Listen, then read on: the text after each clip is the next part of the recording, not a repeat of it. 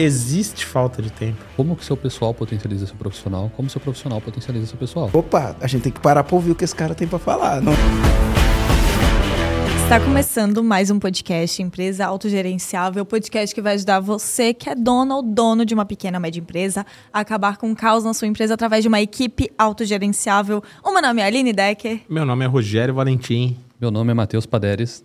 E eu sou Marcelo Germano. Maravilha, começando mais um episódio. O episódio de hoje, assim, ó. O episódio de hoje eu tô animada, porque eu quero ouvir. Tem umas Vai perguntas ser épico, aqui. vai ser épico. Ele vai ser, porque tem umas perguntas aqui que, cara. Eu tô, eu tô muito curiosa pra ouvir as respostas dela, de verdade. Então, assim, vou fazer uma introdução aqui bonita pra vocês que eu tenho aqui no script maravilhosa. Vai Porque dar hoje a gente. polêmica, Aline? Vai dar polêmica. Eu espero que sim. A introdução é uma pergunta. A pergunta. Ah, tá. Eu espero que sim, porque meu time de marketing agradece. Vai dar engajamento depois. Não, mas não só por isso. É porque é pra gente quebrar padrões também que estão na cabeça do empresário que tá ouvindo a gente, né? Então vamos lá, para falar desse assunto aqui, que pode ser que seja polêmica, eu espero que sim, vamos ver as discussões que vai gerar. A gente trouxe o Matheus Paderes, que ele é empreendedor especialista em gestão de projetos e negócios para tecnologia da informação. Ele já foi diretor também de uma startup americana e ainda é triatleta. Inclusive, esse era o papo que a gente estava tendo antes de começar esse episódio aqui, né? E o Matheus ele saiu do interior e aprendeu na cidade grande como os, campeões, como os campeões trabalham. Então, quais são os segredos das pessoas de sucesso que conseguem conciliar os negócios e ainda ter tempo de qualidade para a família e para o lazer? Isso daqui é a pergunta de quantos milhões de dólares, né? Quanto, quanto for aqui, porque é o, é o grande lance, né? E é sobre isso que a gente vai falar hoje, como que é o, é o passo a passo para a gente equilibrar a vida pessoal e a vida empresarial com produtividade e resultado. Marcelo, por que, que você quis trazer o Matheus? Por que o Matheus para falar desse assunto? Então vamos lá. É, são vários os motivos, né? E primeiro eu vou falar como que eu conheci o Matheus. Ah, a gente.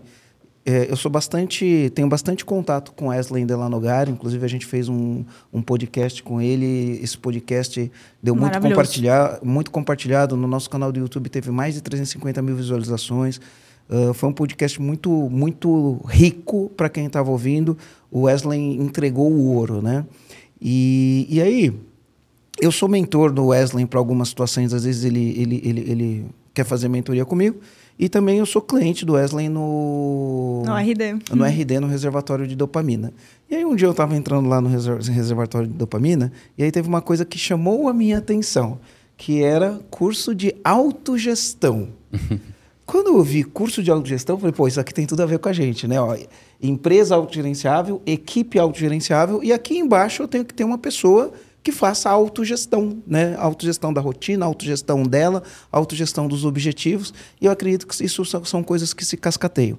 Aí assisti a aula do, do Matheus, peguei o telefone do Matheus com, com o Lucas Nobre, que é o sócio do, do Wesley, liguei para ele, a gente bateu um papo, a gente foi fazer um evento em São Paulo, ele foi no evento, e aí convidei ele para gravar na Uni, então dentro da Universidade Corporativa do EAG, que é a Uni EAG, tem conteúdo dele, ele veio aqui essa semana para gravar, o conteúdo ficou top.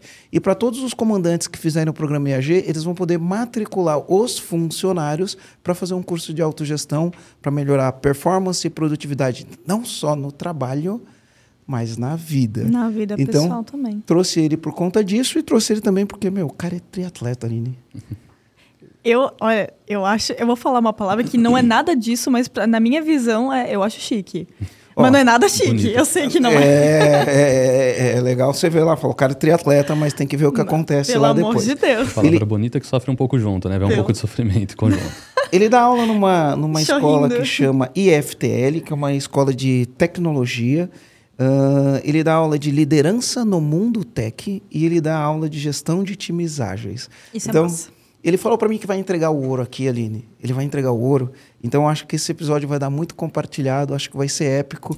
né? A gente gravou um episódio épico com a Dani Martins. E esse aqui vai ser épico igual. O que, que você acha, Rô?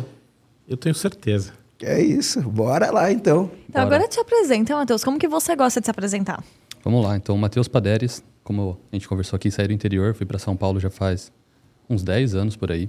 Nesses últimos 10 anos, eu vim me especializando em gestão de bu- business agility, né? gestão de negócios ágeis e gestão de projetos ágeis. Tive algumas experiências bem diferentes trabalhando desde multinacionais até startups aqui no Brasil.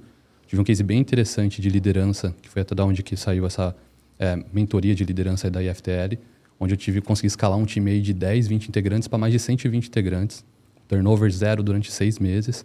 Então, esse case foi o que impulsionou começar a conversar mais sobre gestão, começar a conversar mais sobre liderança, falar mais sobre pessoas, e foi me impulsionando para me especializar mais agora na formação e gestão de times é, de alta performance. Né? Então, é onde eu estou trabalhando hoje. Cara, eu, se tem uma coisa que eu gosto no meu trabalho, eu te cortei, mas se tem uma coisa que eu gosto no meu trabalho é que a gente tem a oportunidade de conhecer gente, pessoas incríveis, pessoas notáveis, né? jovens notáveis que com, né, tão cedo na, em termos de idade, eu falo isso porque eu vou fazer 50, né? mas que consegue ter esse tipo de performance. Escalou um time de 100 para mais de 120 com turnover zero, Uhum. Né? Opa, a gente tem que parar para ouvir o que esse cara tem para falar, não é? Sim, total. Tem, porque... A gente pode montar um podcast só para isso depois também, que isso daí dá um papo. É, crescer Opa. de 10 para 120, né? No meio do caos do crescimento, né? Porque a gente sabe que crescer gera o caos, com turnover zero, pô, vai dar, vai dar conversa. pode continuar, Matheus, eu te interrompi, mas porque. Não, só pra... Esse daí é um papo que, assim, depois a gente pode conversar bastante, tem diversos cases, é muito interessante. E hoje, basicamente, fechando, eu sou empreendedor, estou começando também empresa própria, lançamento do meu produto próprio. É, trabalho para uma startup que fica em Los Angeles, fica nos Estados Unidos, então sou diretor nessa startup e sou triatleta. E aí a minha ideia é pegar todo esse ecossistema, tudo que eu passo nesses três mundinhos diferentes e compartilhar na internet, né? Que foi até onde a gente se conheceu. Compartilho um pouco dessa experiência no RD, compartilho um pouco dessa experiência através de artigos, através do meu Instagram e através de algumas outras palestras que eu estou dando. Show. Uau. Posso começar já com polêmica? Você, vai começar com a pergunta eu polêmica? Vou, vou eu, eu quero polêmica. fazer essa pergunta, mas beleza. Não, eu vou fazer, a, prim eu vou fazer Todo a primeira. Todo mundo quer fazer essa mesma não, não. pergunta. A segunda pergunta que eu achei mais polêmica. Não, então eu vou essa deixar... que eu queria fazer Não, eu já. vou fazer a primeira. Eu vou fazer a Hum. primeira. Meu, a gente vê na internet muita gente que parece que, cara, super produtiva, a pessoa tem uma qualidade de vida, uma loucura. A internet parece ser linda para muita gente quando a gente vê. Aí eu queria te perguntar, existe mesmo esse lance de alguns empresários serem mais produtivos e ainda assim ter tempo para qualidade de vida, ou isso é uma mentira? Existe, e acho que assim, dos podcasts até que vocês já fizeram, várias pessoas falam é, sobre dois comportamentos, duas coisas que você tem que ter para conseguir manejar esses dois ecossistemas, né? tanto a qualidade de vida quanto a performance como empresário. E a gente fala sempre sobre isso, que é clareza e manejo de estresse. Não tem outro mundo, né? Quando eu falo sobre clareza, o que é clareza? Eu preciso saber o porquê eu estou fazendo as coisas, quais são as minhas prioridades, qual é a prioridade da minha empresa, o porquê que eu tenho uma determinada meta. E eu falo até de clareza antes de gestão de tempo, o que é um pouco contraditório. Fala, pô, o cara que veio falar sobre autogestão não vai falar que gestão de tempo é muito importante. Clareza tem que vir primeiro. Se eu não tenho clareza primeiro, eu sou muito bom em gerenciar meu tempo para fazer a coisa errada. É aquela pessoa que produz, produz, produz, produz, produz, mas não produz o que é a prioridade, não produz o que vai levar você para frente. A pessoa que se mantém ocupada e não é pouco produtiva. Em fazer a coisa errada. Então, o cara é muito bom em produzir rápido, algo que não agrega de valor para a empresa ou que não agrega de valor para a carreira dele. Então, clareza, essas pessoas que conseguem produzir bastante, elas possuem clareza e elas sabem gerenciar o estresse. Elas sabem com, como é, conviver ali a parte pessoal, profissional, como organizar o dia de, dela dentro da empresa para conseguir é, manejar esses picos de estresse que acontecem ao longo do dia. Né? A gente não consegue fugir, é, acho que faz sentido e até faz bem ter um pouco de estresse ao longo do dia, mas se você não conseguir manejar isso ao longo da semana, ao longo dos meses, isso vai acumulando, acumulando, acumulando. E aí você não tem a parte do saudável, né? Uhum. Manejo de estresse, né? Manejo de estresse também daria para falar duas uhum. horas sobre manejo de estresse. É, né? o Wesley usou esse termo. Na hora que tu falou, eu falei assim: caramba, eu ouvi isso em algum lugar. Daí eu lembrei foi no que. do Wesley. É, foi com o É, Wesley, é, ele é. comentou isso.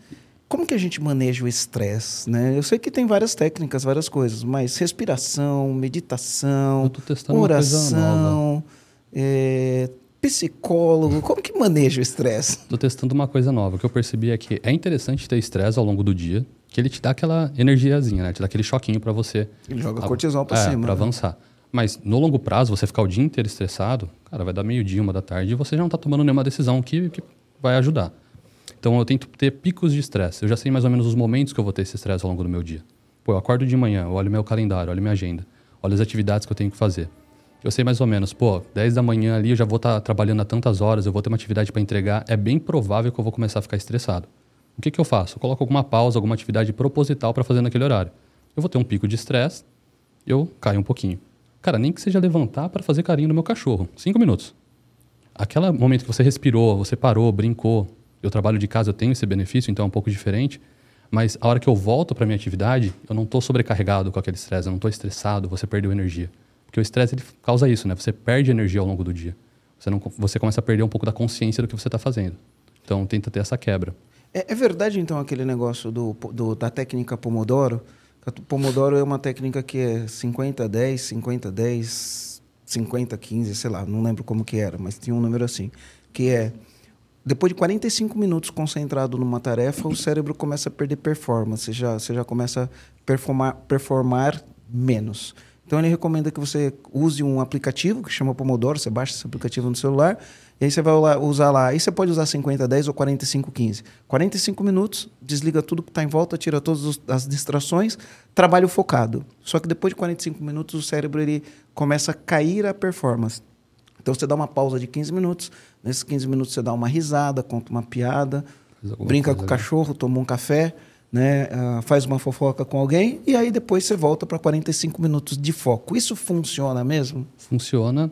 É, são dois pontos que vão se complementar ali, tanto para estresse quanto para produtividade. Né? Na parte do estresse, é interessante você ter essa parte de relaxar, mesmo que você não cumpra, às vezes passe um pouquinho desses 45 minutos. E é até interessante no estresse você olhar ao longo da semana, né?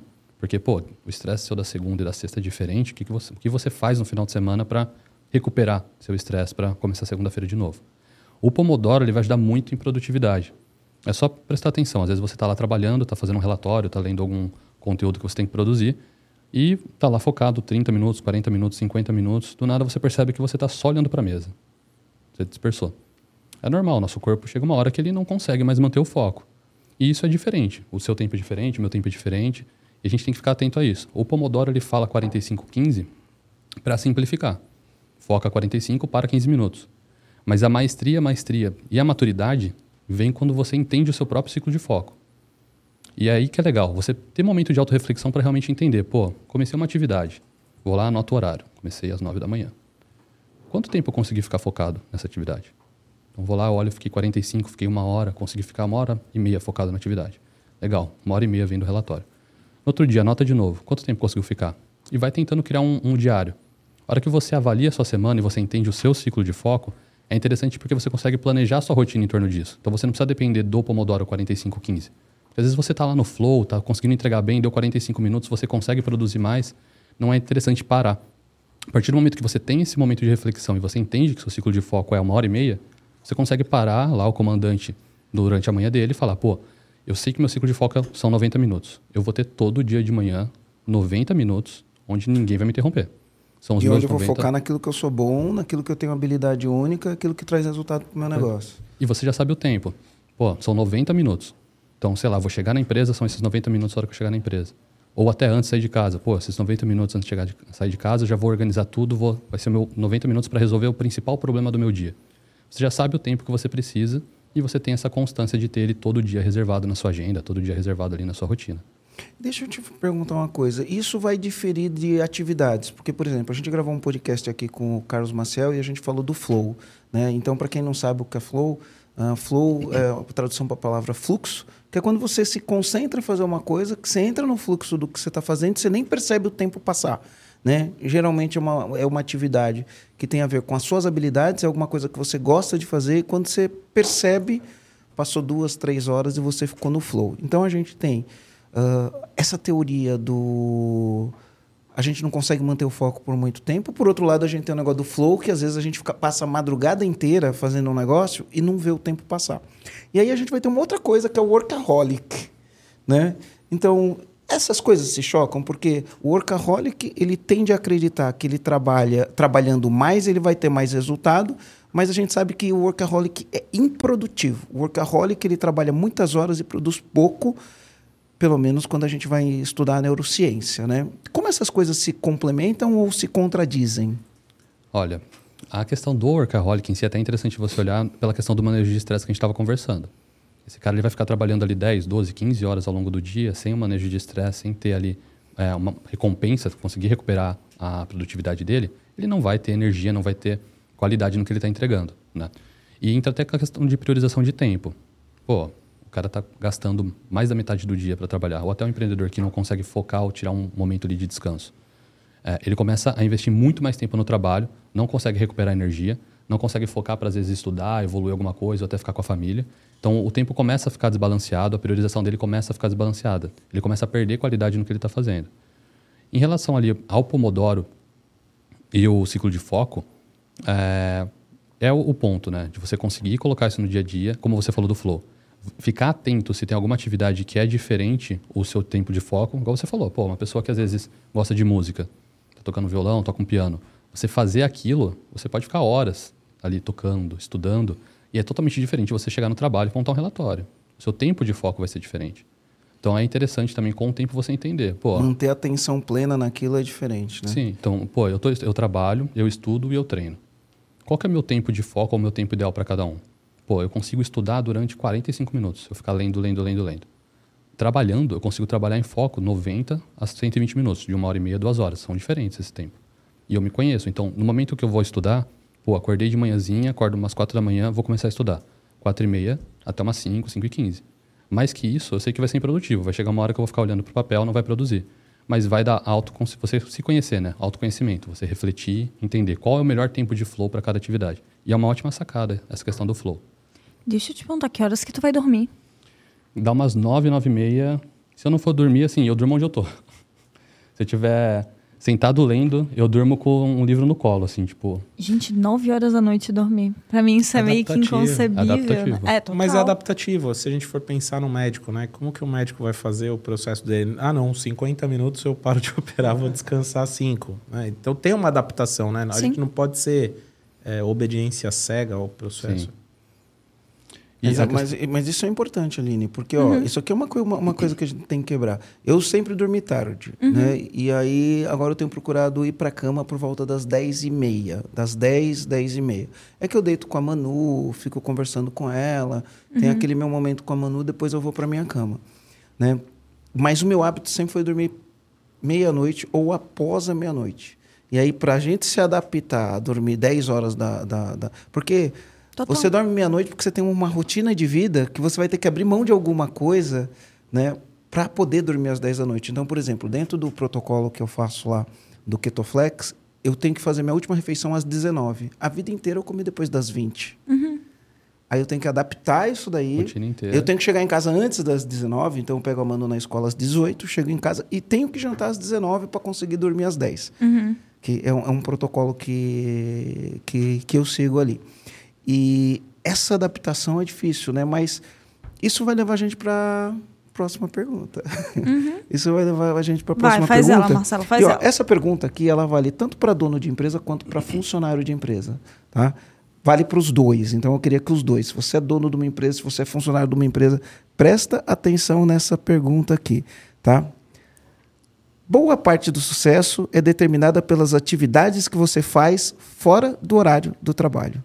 Explica essa frase pra gente, cara. Cara, essa frase é polêmica. E É, eu pensei que era outra polêmica. Eu também achei, eu tanto que eu olhei pro pra, Rô. pra mim isso aqui é polêmico. O que você faz fora de trabalho importa? Claro que importa. Perfeito. Mas tem outra aqui que é boa também, mas vamos lá. O, da onde surgiu isso, tá? Eu tava, sei lá, é, foi uma época que eu tava estudando bastante, foi um pouquinho antes de começar a estudar mais, e eu percebi que, cara, meu crescimento tava um pouco estagnado. Não começa, não consegue mais evoluir na carreira, não tá conseguindo estudar como você quer. Você percebe que você começa a tentar colocar tudo junto com o horário de trabalho, sabe? E eu lembro que foi um professor meu que falou: é, o, a o seu sucesso, a sua carreira, está altamente relacionado com o que você faz fora do horário de trabalho. Então, pô, se você quer um- ter um emprego legal, você quer ter um, emprego, um traba- dia de trabalho fluido, você quer ser reconhecido lá, você quer chegar lá no seu trabalho, você quer uma promoção, você quer passar um tempo legal no trabalho, ter ali uma, um, um momento legal para trabalhar. Tudo isso vai estar relacionado com o que você faz fora do horário de trabalho. Com seu horário de descanso, a gente fala, né? Pô, você faz diversas coisas ao longo do dia. Você tem tempo livre. E o seu sucesso vai estar altamente determinado pelo que você faz no seu tempo livre. Então, pô, você escolhe estudar no seu tempo livre. Legal, você vai estar estudando, você vai evoluir no trabalho. Você escolhe passar tempo com a família no seu tempo livre. Perfeito. Pode ser um momento para reduzir seu estresse, você vai passar um momento melhor no- durante o trabalho. Você escolhe ficar deitado no sofá durante seu tempo livre, final de Assistindo semana. televisão. Assistindo televisão. Tudo é priorização. Acho Você assim, escolhe fazer um happy hour todo dia depois do horário depois de do trabalho. Não existe decisão errada. Tudo é priorização. E, de novo, volta lá naquele primeiro ponto que a gente conversou sobre clareza.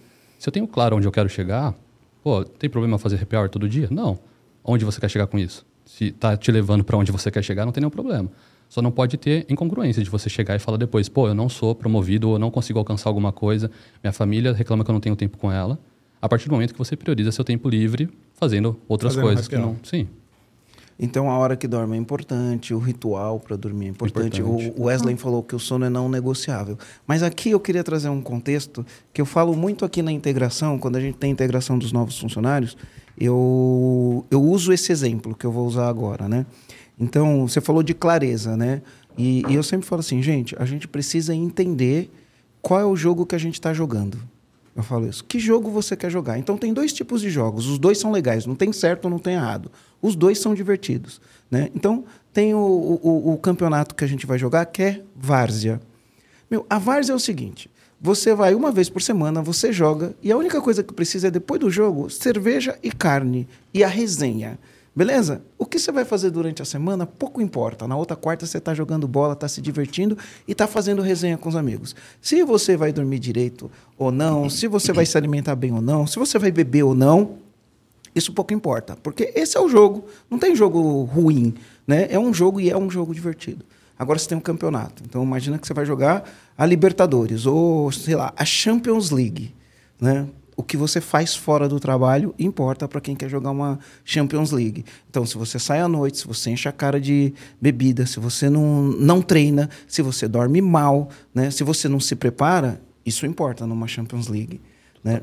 E aí entra nesse lance do, do, que você falou da clareza. É o que você faz fora, porque não adianta nada. O cara treina, treina, treina e à noite né, tá ali tomando todas, dormindo pouco na farra, não abre mão de algumas coisas, porque não dá para ter tudo no final do, do dia, né? E aí o que você faz fora importa, né? Agora, sabe qual que eu acho que é o grande problema? Porque às vezes quando a gente entra com esse tipo de conteúdo, o que você faz fora do trabalho importa. Tem muitas pessoas que, quando vão trabalhar numa empresa, isso o, o empresário também faz isso, tá? Mas eu estou falando especificamente das pessoas que querem crescer na carreira. Não são as pessoas que empreenderam, elas querem crescer na carreira. Esse tipo de coisa importa. O que, que ela vai fazer fora de trabalho importa. Mas eu vejo alguns comportamentos de pessoas que falam assim, cara, o que eu faço depois que eu saio do meu trabalho é problema meu. Né? É, fora do meu horário de trabalho, eu não quero saber de estudar, eu não quero saber de enfim, fazer outros treinamentos, eu não quero saber de me preparar. O que eu faço depois que eu saio da empresa é um problema meu e ninguém tem nada a ver com isso. Né? Essa mentalidade leva as pessoas para onde? Leva para um platô. É, que, é aquela coisa, né? Essa frase, o que eu faço fora do horário de trabalho é responsabilidade minha, né? E é mesmo, né? É. assim como vir, o resultado disso é responsabilidade. Só não adianta vir te cobrar do resultado que ele não está alcançando. Então, assim, é, eu acho que a empresa ela tem um papel é, muito importante nisso, que é o papel de dar espaço, talvez, para o colaborador colocar na prática o que ele quer fazer para crescer na carreira. Então, pô, eu quero me tornar um líder. Eu tenho que aprender a ser um líder ou, ou estudar como ser um líder durante meu horário de trabalho? Não, eu tenho que ter espaço para colocar em prática. Então, meu plano de carreira pode estar guiado para isso, pode estar sendo guiado para isso. Eu vou começar a testar, vou começar a assumir pequenas posições de liderança, vou começar a assumir pequenas rotinas de liderança. Posso ir assumindo e ir treinando, mas o conhecimento tem que vir de fora. Quem quer, quem quer correr atrás, quem quer estudar, quem quer testar, tem que fazer fora do horário de trabalho. Você não é contratado como júnior e vai aprender a ser sênior numa empresa baseado no que estão só te ensinando ali dentro. Né? Você tem que aprender isso fora para depois realmente correr atrás de um cargo, correr atrás de uma promoção, algo do tipo. É, eventualmente você faz curso, universidade, não importa o que você está fazendo fora, você pode testar na empresa. Mas, mas sabe uma coisa? Porque para mim isso é um conteúdo muito, muito racional e lógico. Mas a gente que trabalha na internet, eu vejo algumas coisas. Por exemplo, a gente teve um, um, um, conteúdo que a gente produziu, esse conteúdo viralizou. Né? Viralizou. Aí quando você vai ver o conteúdo, é um conteúdo que a gente está falando sobre. Ah, o funcionário chega atrasado. Né? E aí, se você fala para o funcionário, era esse o conteúdo, basicamente era isso. Se você pergunta por que você chegou atrasado, você permitiu que ele dava uma desculpa. Agora, você faz uma pergunta poderosa, e a pergunta poderosa é: o que você faria, o que você vai fazer para garantir que isso nunca mais vai acontecer? Então, esse é o conteúdo, ele viralizou.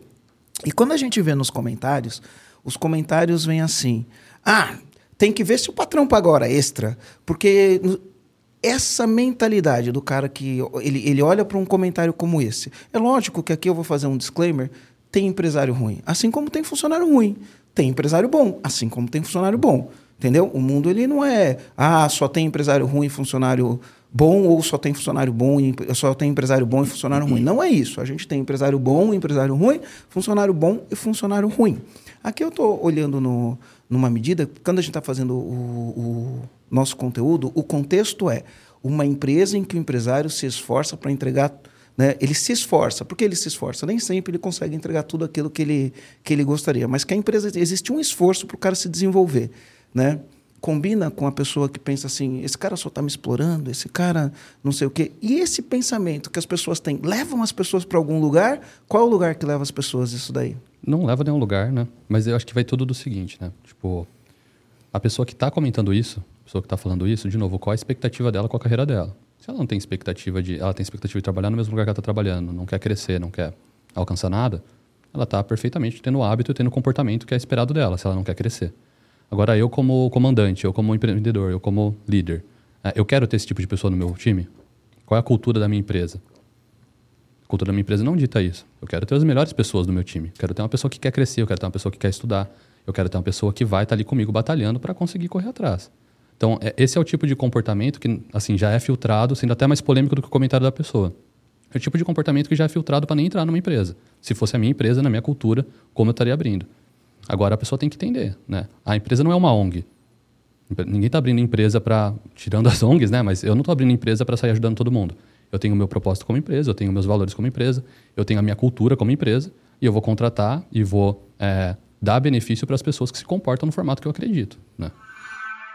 E aí, comandante, estou aproveitando aqui que a gente está no podcast para falar uma coisa muito interessante. Se você está vendo no YouTube, se você está ouvindo a gente no Spotify, eu queria dar uma notícia excelente. Né? E a notícia excelente é: nós o podcast Empresa Autogerenciável, ele está concorrendo no prêmio IBEST. O prêmio IBEST é uma premiação é, que mostra as pessoas que utilizam de, de uma maneira ou de outra o meio digital para se conectar com outras pessoas e a gente está concorrendo no prêmio em duas categorias. A gente está concorrendo na categoria podcast e você sabe que o nosso podcast está sempre entre os top 10 podcasts de negócios do Brasil no Spotify. Então a gente está concorrendo na categoria podcast e a gente também está concorrendo na categoria economia e negócios, nas duas categorias. E o que, que acontece nesse prêmio? Esse prêmio é uma votação que você vota. E ele tem uma fase que vai até maio, e a gente, nessa fase que tem até maio, tem que estar entre os 20 melhores votados. Se a gente passar entre os 20 melhores votados, a gente vai para a segunda fase, e na segunda fase eles vão escolher os top 10 e no final do ano vai ter uma premiação. Então, o que, que eu queria falar para você? Aproveitando que você está ouvindo o podcast, a gente vai deixar o link aqui para você votar nas duas categorias, para você votar na categoria eh, Economia e Negócios, para você votar na categoria Podcast, porque a gente produz esse podcast para você com muito carinho e vai ser muito legal receber o seu voto. E o mais legal de tudo é que você pode votar mais mais que uma vez durante esse período. Então você pode votar hoje, você pode votar amanhã, você pode votar depois de amanhã. Você só pode votar uma vez por dia, mas você pode votar mais de uma vez. Então, conto aí com você, depois dá uma olhada. Se você estiver assistindo isso aqui, ou no YouTube, ou ouvindo em qualquer player de, podcast, vou falar para você, faz o seguinte agora. Aperta o pause, olha a descrição, olha a descrição do, do ou no Spotify, ou no YouTube, ou em qualquer player que você estiver ouvindo, vai ter um link, clica no link, faz o voto e depois continua ouvindo seu podcast. É isso aí, comandante. Valeu. É, cultura atrai, né, as pessoas certas, né, e repelem as pessoas as pessoas certas Aline. para serem repelidas. Vai, vai, Aline. Rô, vai, Rô. A gente, o Rô ganhou de mim no pedra, papel, tesoura. Não sei se vocês repararam aqui, mas a gente fez um pedra, papel, tesoura e aqui e o Rô ganhou. Ele quer fazer uma pergunta. Vamos lá. Eu quero desmistificar aqui. Existe falta de tempo? Cara, vou, vou devolver essa pergunta com um raciocínio, né? O dia tem 24 horas. Dessas 24 horas, você. Vamos falar que você dorme 8 horas, que é bastante, tem gente que não chega nem a dormir isso. Então, o dia tem 24 horas, você dorme 8 horas, passa umas 2 horas entre higiene e refeições ali que você investe, então já deram 10 horas. E você trabalha mais ou menos umas 10 horas, vamos dizer assim, na média. Sobraram 4 horas nessa conta. O que, que você faz com essas 4 horas? Então, não existe falta de tempo. Nessas quatro a... horas está incluso deslocamento e de volta? Se você pegar ali, ó, então, já tem 24 horas, você trabalha 10 horas. Você pode considerar ali que você tem deslocamento, você tem trabalho, horário de almoço e tudo mais. Quando você fala o trabalho aos 10 horas, está incluindo isso, né? Incluindo Se deslocar isso, o trabalho, a, a, refeição durante o trabalho. Então. Isso. Então. então, 10 horas ali, mais 8 horas de sono, 18. Mais 2 horas de higiene e refeições que você faz ao longo do dia, dá 20. Sobraram 4 horas das 24.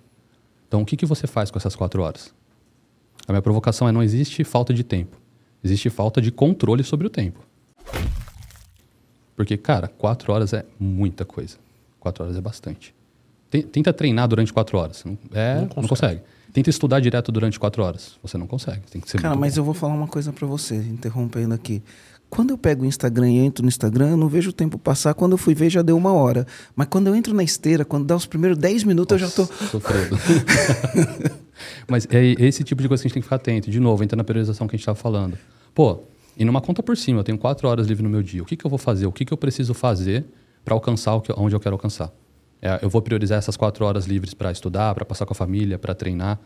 Eu- cara, não é possível que você não consegue ter tempo para estudar. Dessas quatro horas, você separar meia hora para estudar um pouquinho, meia hora para ficar com a família, meia hora para treinar. Pô, ainda sobra tempo ali ah, ao longo do dia. Matheus, eu sou criticado porque eu me preparo para passear. Eu faço uma, eu faço uma agenda. Tem que programar o dia de se Eu divertir também, né? eu assim. Cara, eu vou viajar, viajar comigo é chato. Eu faço agenda pra viajar, assim, tipo, beleza, eu vou vir pra Floripa, vai, eu vou sair tal horário, eu vou pegar, vou para o aeroporto esse horário, eu vou esse horário, eu faço tal coisa no aeroporto. Porque, cara, tempo é, tempo é dinheiro. Então eu não sou doido? Não. Ou somos Ou os somos dois. os dois. É. Boa. Mas eu também uso, inclusive. Eu não faço nada disso. Por rotinas, por ter rotinas diferentes, assim, por exemplo, com quem eu convivo, às vezes eu crio agenda compartilhada. Do tipo, ó, pra você não programar coisas em cima do que já tá programado em mim, da, da minha agenda, tá aqui, ó. Já tá marcado na minha, eu mando invite pra pessoa pra ela não marcar nada, tipo, isso na minha vida pessoal. Eu faço isso. Já é avançado, já. Não, mas é. é. porque, sei lá, eu sei que a vida tem, por exemplo, meu namorado fazendo faculdade, ele tem a vida corrida. E ele tem os momentos de estudo. Pra eu não marcar compromisso, sei lá, um rolê, um jantar, alguma coisa, no momento que ele se programou mentalmente pra estudar, a gente cria uma agenda compartilhada. Então, se ele vai estudar naquele momento, ele bota na agenda. Aí, opa, ah, não, aqui não vai dar pra marcar um cinema, não vai dar pra marcar isso. Não vai dar já- pra namorar. não vai dar, vou ter que deixar ele bonitinho, ele estudando enquanto eu faço outra coisa. Ou eu marco pra eu estudar e eu me desenvolver junto com ele. Então a gente vai fazendo isso, tipo, porque eu sempre usei agenda pra caramba na minha vida pessoal também, depois que eu aprendi a usar agenda na vida profissional, né? Isso é Ó, bem você falou que sobra quatro horas, né? Aí você tem que namorar nessas quatro horas aí Tem que também. agendar. Se não tá agendado, que agendar. não, não, Se se não não tá agendado, agendado, não, não não namora. rola. Não. Ah, então é por isso. Não, brincadeira. Bom, olha. Vamos lá, né? A gente não tá agendando. Eu tenho que fazer um one on one lá, sentar e falar, Cuidado, vamos lá. cuidado se você não tá agendando. E sobre isso que você falou de compartilhar agenda, tem um ponto que é bem interessante que não tinha nem pensado. É Eu estava lendo um artigo outro dia sobre metas e progressão, né? Evolução. E no artigo eles fizeram um teste com quatro ou cinco grupos de pessoas. Um grupo de pessoas só pensava na meta, um grupo de pessoas pensava e escrevia, o outro pensava e escrevia e escrevia um plano de ação. E o grupo que tinha mais controle, ele pensava, escrevia a meta, escrevia um plano de ação, contava para alguém e ele dava um reporte semanal para alguém. Você fazer isso com o seu namorado é bem interessante porque você tem cria uma certa pressão também. Então, pô, eu coloquei que eu ia estudar. Você pode se ajudar. Pô, cara, você falou que ia estudar nesse horário. Então, tipo, também vou estudar. Então, você cria um, um convívio ali que um ajuda o outro. Vocês ajudam a evoluir, você ajuda a estudar, ajuda a progredir. Então, é bem interessante também essa... Mas i- isso daí aumenta a performance. No programa EAG, a gente tem acompanhamento com especialista. E a gente percebe nitidamente o desenvolvimento do comandante que faz o treinamento e não faz o acompanhamento, do que faz o acompanhamento.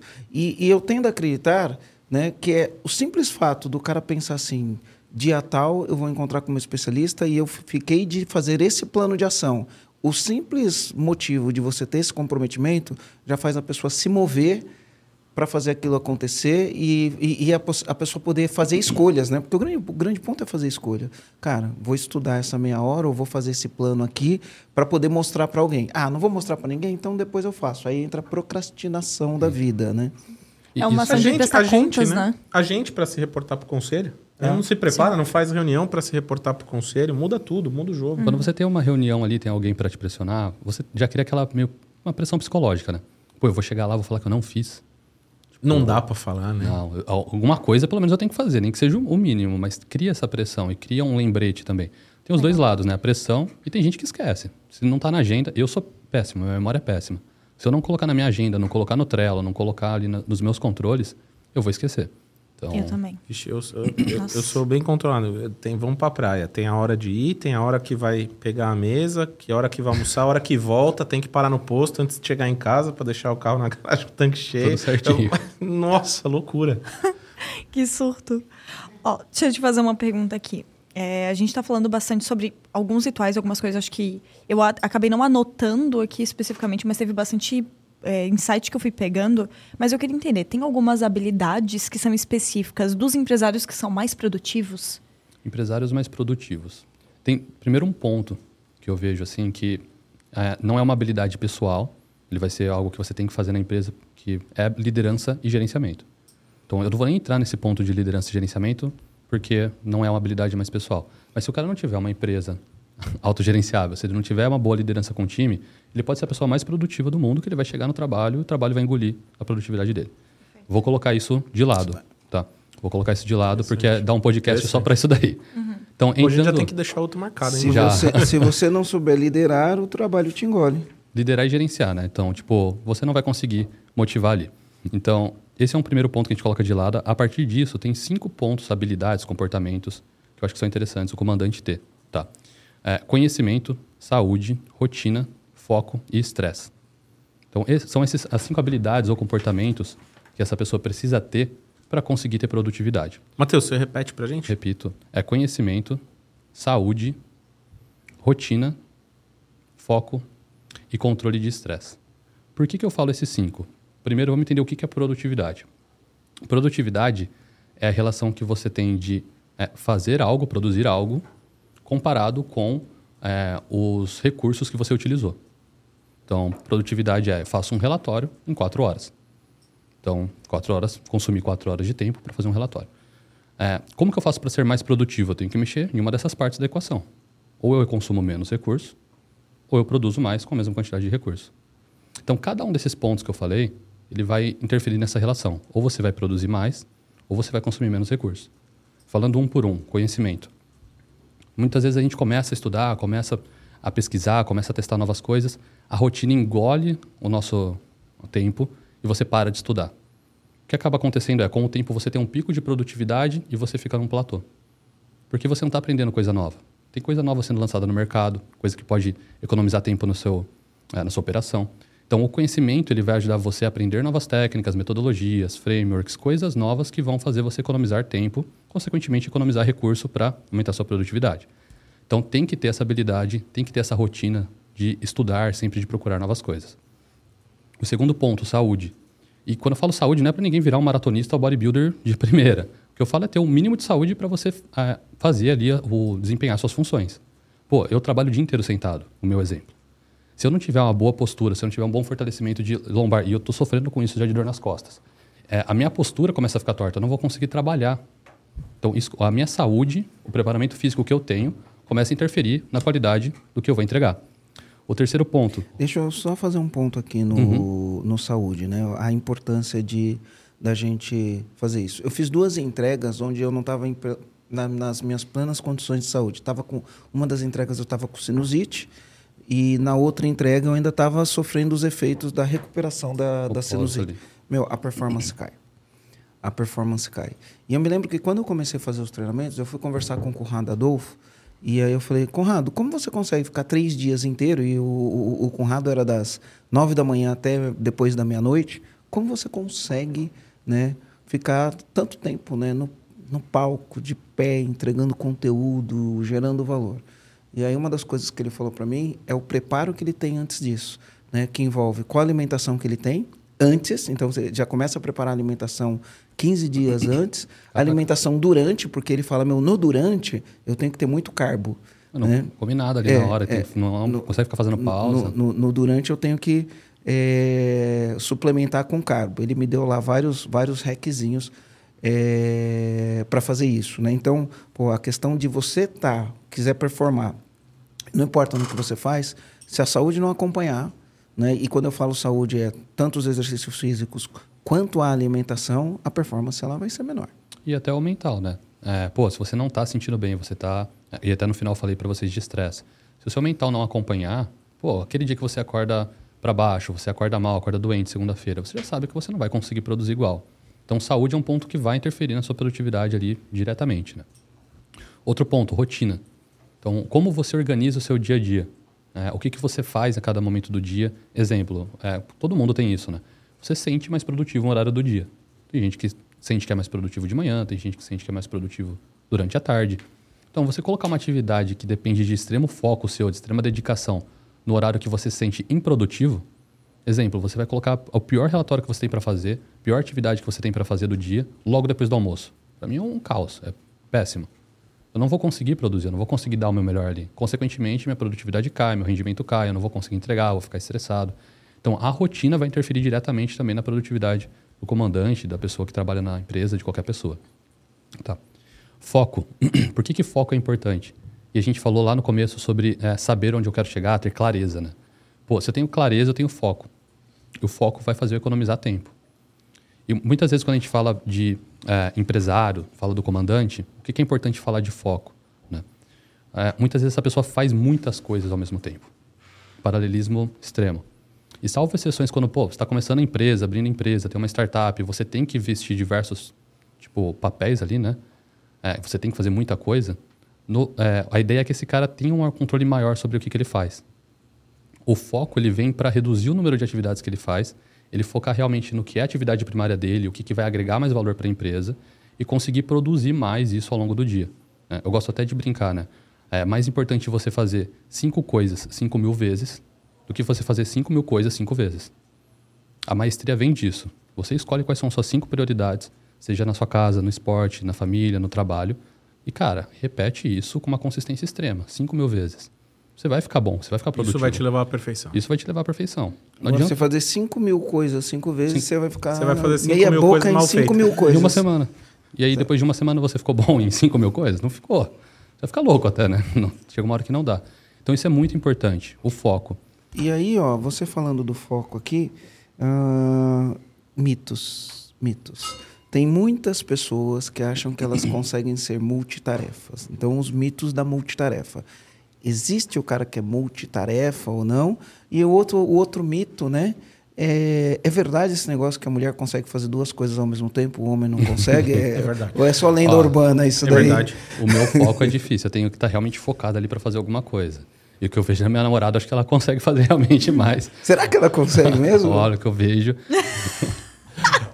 Eu amo que ele tá trazendo, tipo assim, ó, olha, eu vejo. A, minha, a prova é o que eu tô. É prático. Ela eu tô vai vendo ouvir o prático. podcast, né? Ela tem que tomar cuidado com o que eu vou falar aqui. A gente teve dois cases aqui, ó. O Rô consegue, eu vejo. Aqui, ó, consegue também, eu vejo. E aí, ali, não é verdade? A mulher consegue ser multitarefa? Mano, enquanto eu tô escovando os dentes, eu tô salvando o mundo dentro de casa. É impressionante. Eu tô botando uma roupa pra lavar, já secando outro negócio, assim, ó, pelo menos dentro de casa, com afazeres Não, domésticos. Se eu fizer isso, eu faço a tudo ao escova mesmo de dente tempo. para lavar, passo o errar todo. Maravilhoso. O foco, como você falou. Tem gente que é multitarefa. Eu vou dar um exemplo, tá? No meu caso, eu faço bastante coisa em paralelo ao longo do dia. Então, eu tenho empresa, eu tenho que às vezes estudar alguma coisa que eu preciso para lançar o produto. Eu tenho que definir alguma coisa para o lançamento do produto. Eu tenho a empresa onde eu sou diretor, então eu tenho que tenho reuniões, tenho atividades para entregar, tenho treino para fazer, tenho conteúdo para gerar. Então, meu dia a dia gira em torno de fazer tudo isso. Mas no momento em que eu sento, em, em um momento específico do dia, eu estou focado em uma atividade de uma coisa que eu faço, de um contexto. Manhã, eu estou focado em estudar e lançamento de produto. Tudo que eu faço naquele momento é focado para aquilo. Durante o dia, eu foco na empresa que eu sou diretor.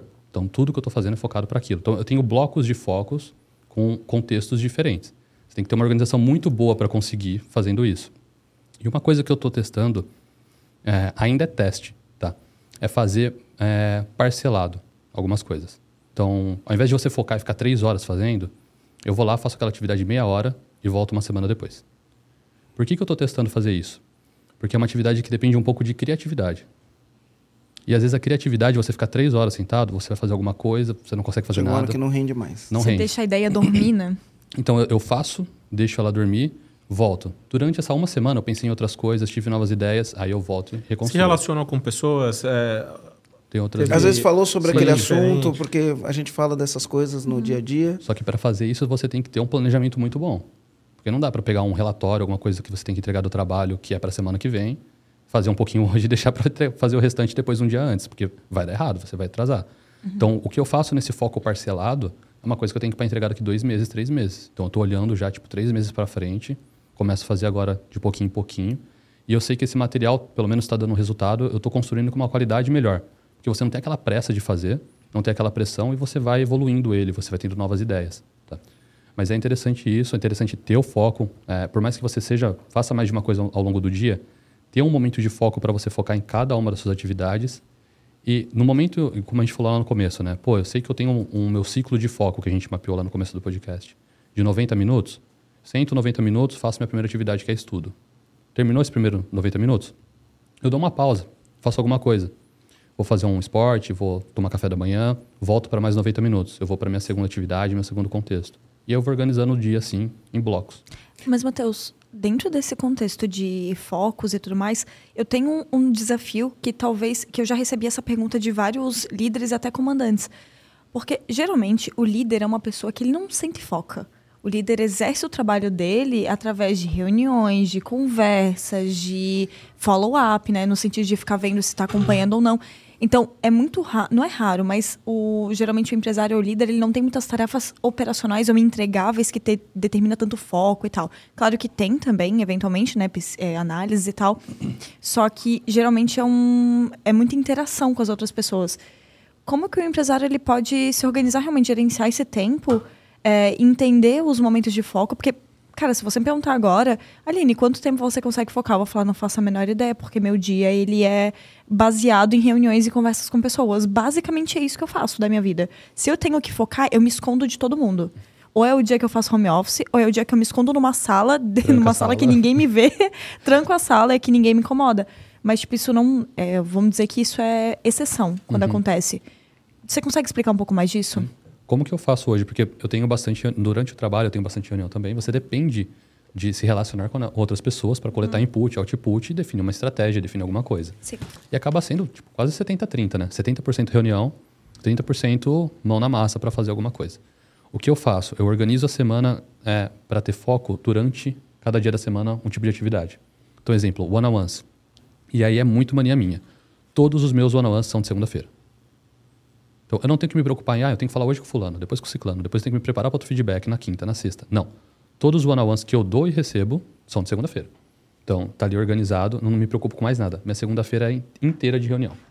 Terça-feira, eu começo a colocar outras reuniões de trabalho, começo a fazer ali sempre, coloco um bloco de reunião. Então, todas as minhas reuniões são das 11 a 1, das 10 a 1 da tarde. Entendi. Então, é aquele momento em que, assim, eu estou sempre fazendo reunião, eu não adianta nem começar a trabalhar, fazer alguma coisa que não vai ser produtivo. No meu contexto tem fuso horário, tem outras coisas que eu tenho que respeitar, então é aquele horário. Então eu separo o dia assim, entendeu? Segunda-feira é o dia que eu não vou fazer nada de atividade manual mesmo. Vai ser um dia só de reunião, só de one-on-one. Isso já tira uma carga da semana, porque você consegue reduzir algumas reuniões que vão ficar picadas ao longo da semana. Bom. E os demais dias, das 10 a 1, das 11 a 1, sempre reunião. Depois desse horário eu consigo ter o meu foco. Então, putz, peguei os inputs. Preciso mudar um processo. Pô, tem um processo de contratação que não está legal, que eu preciso redesenhar. Eu vou lá, faço pesquisa, entendo como está sendo feito no mercado, sento e faço o meu trabalho realmente ali é, de, operacional, mão na, mão na, massa. E aí eu vou fazendo isso ao longo da semana é, e reduzindo. Ele é mão na massa, mas necessariamente não é operacional, né? Ele é, é mão, é, na, mão massa, massa porque uhum. tá, tá produzindo. Eu tenho uma dificuldade, né? Por exemplo, eu vejo que o Rogério não tem, tá? Eu tenho uma dificuldade. Então, é, durante o dia, uma, da, uma das coisas que a gente tem que evitar em reunião ou quando a gente está fazendo um trabalho é o tal do WhatsApp. O WhatsApp era assim, ó, eu quando eu comecei lá atrás, em 98, eu percebi que e-mail era uma porcaria, né? Porque era um monte de piadinha, era um monte de, de, de coisas que vinham no e-mail. E, meu, eu estava trabalhando das 7 da manhã até as 11 da noite. Não tenho tempo para ficar lendo e-mail de piadinha de amigo, né? E aí eu comecei a não dar meu e-mail para ninguém. Não dava. Quando pedia meu e-mail, não dava, porque só dava o meu e-mail se fosse, fosse alguma coisa né? muito importante porque senão você começa a receber um monte de, de besteira. E aí chegou um momento que eu aboli o e-mail. Não leio mais e-mail. Parei de ler o e-mail. Minha vida não piorou porque eu parei de ler e-mail. Mas a vida evolui. A vida evolui e hoje a gente tem um negócio chamado WhatsApp. Né? E se não tivesse, se fosse só WhatsApp, a gente ainda tem Telegram, Discord, Instagram, é, Instagram esse e hoje, monte de coisa. Instagram, meu né? pai amado. É, aí, por exemplo, eu não entro em nada. Então, eu até participo de um grupo lá que ele acontece todo no Telegram. Eu não entro. Porque se eu entro no Telegram, eu, eu já tenho muitas coisas para lidar com a minha distração. Então, o WhatsApp é uma distração. Você vacilou, você entrou ali, ó. Às vezes eu chego atrasado no meu treino, porque antes do treino eu vou lá e eu olho o WhatsApp. Quando eu olho o WhatsApp, quando eu vou ver, Eu tô 7, é 6 e 15 que eu treino 6 e meia da manhã. 6 e 15 eu abro o WhatsApp, quando eu vou ver deu 6 e 35 eu desço correndo, chego atrasado no treino por causa dessa distração que é o, o, o Instagram. As minhas maiores distrações hoje, Instra, Instagram e WhatsApp. E uma coisa que me deixa frustrado, o Rogério todo dia ele termina todas as mensagens do WhatsApp. Eu chego no final de semana, eu tenho 50 mensagens acumuladas, eu demoro para responder. Por um lado, eu acho bom, porque você educa as pessoas. Meu, Marcelo vai responder no tempo dele. Não fica com muita expectativa que ele não responde. Tem gente que manda uma pergunta, dá três minutos, ela manda três pontos de interrogação. Né? Tem coisa que resolve é. também, né? Mandou na segunda, às vezes chegou na terça e já resolveu uma coisa menos para fazer. É. Então eu, eu. Mas eu, eu sofro com isso. Chego no final de semana, na sexta-feira, quando eu olho, tem 50 mensagens no WhatsApp, eu não li as mensagens.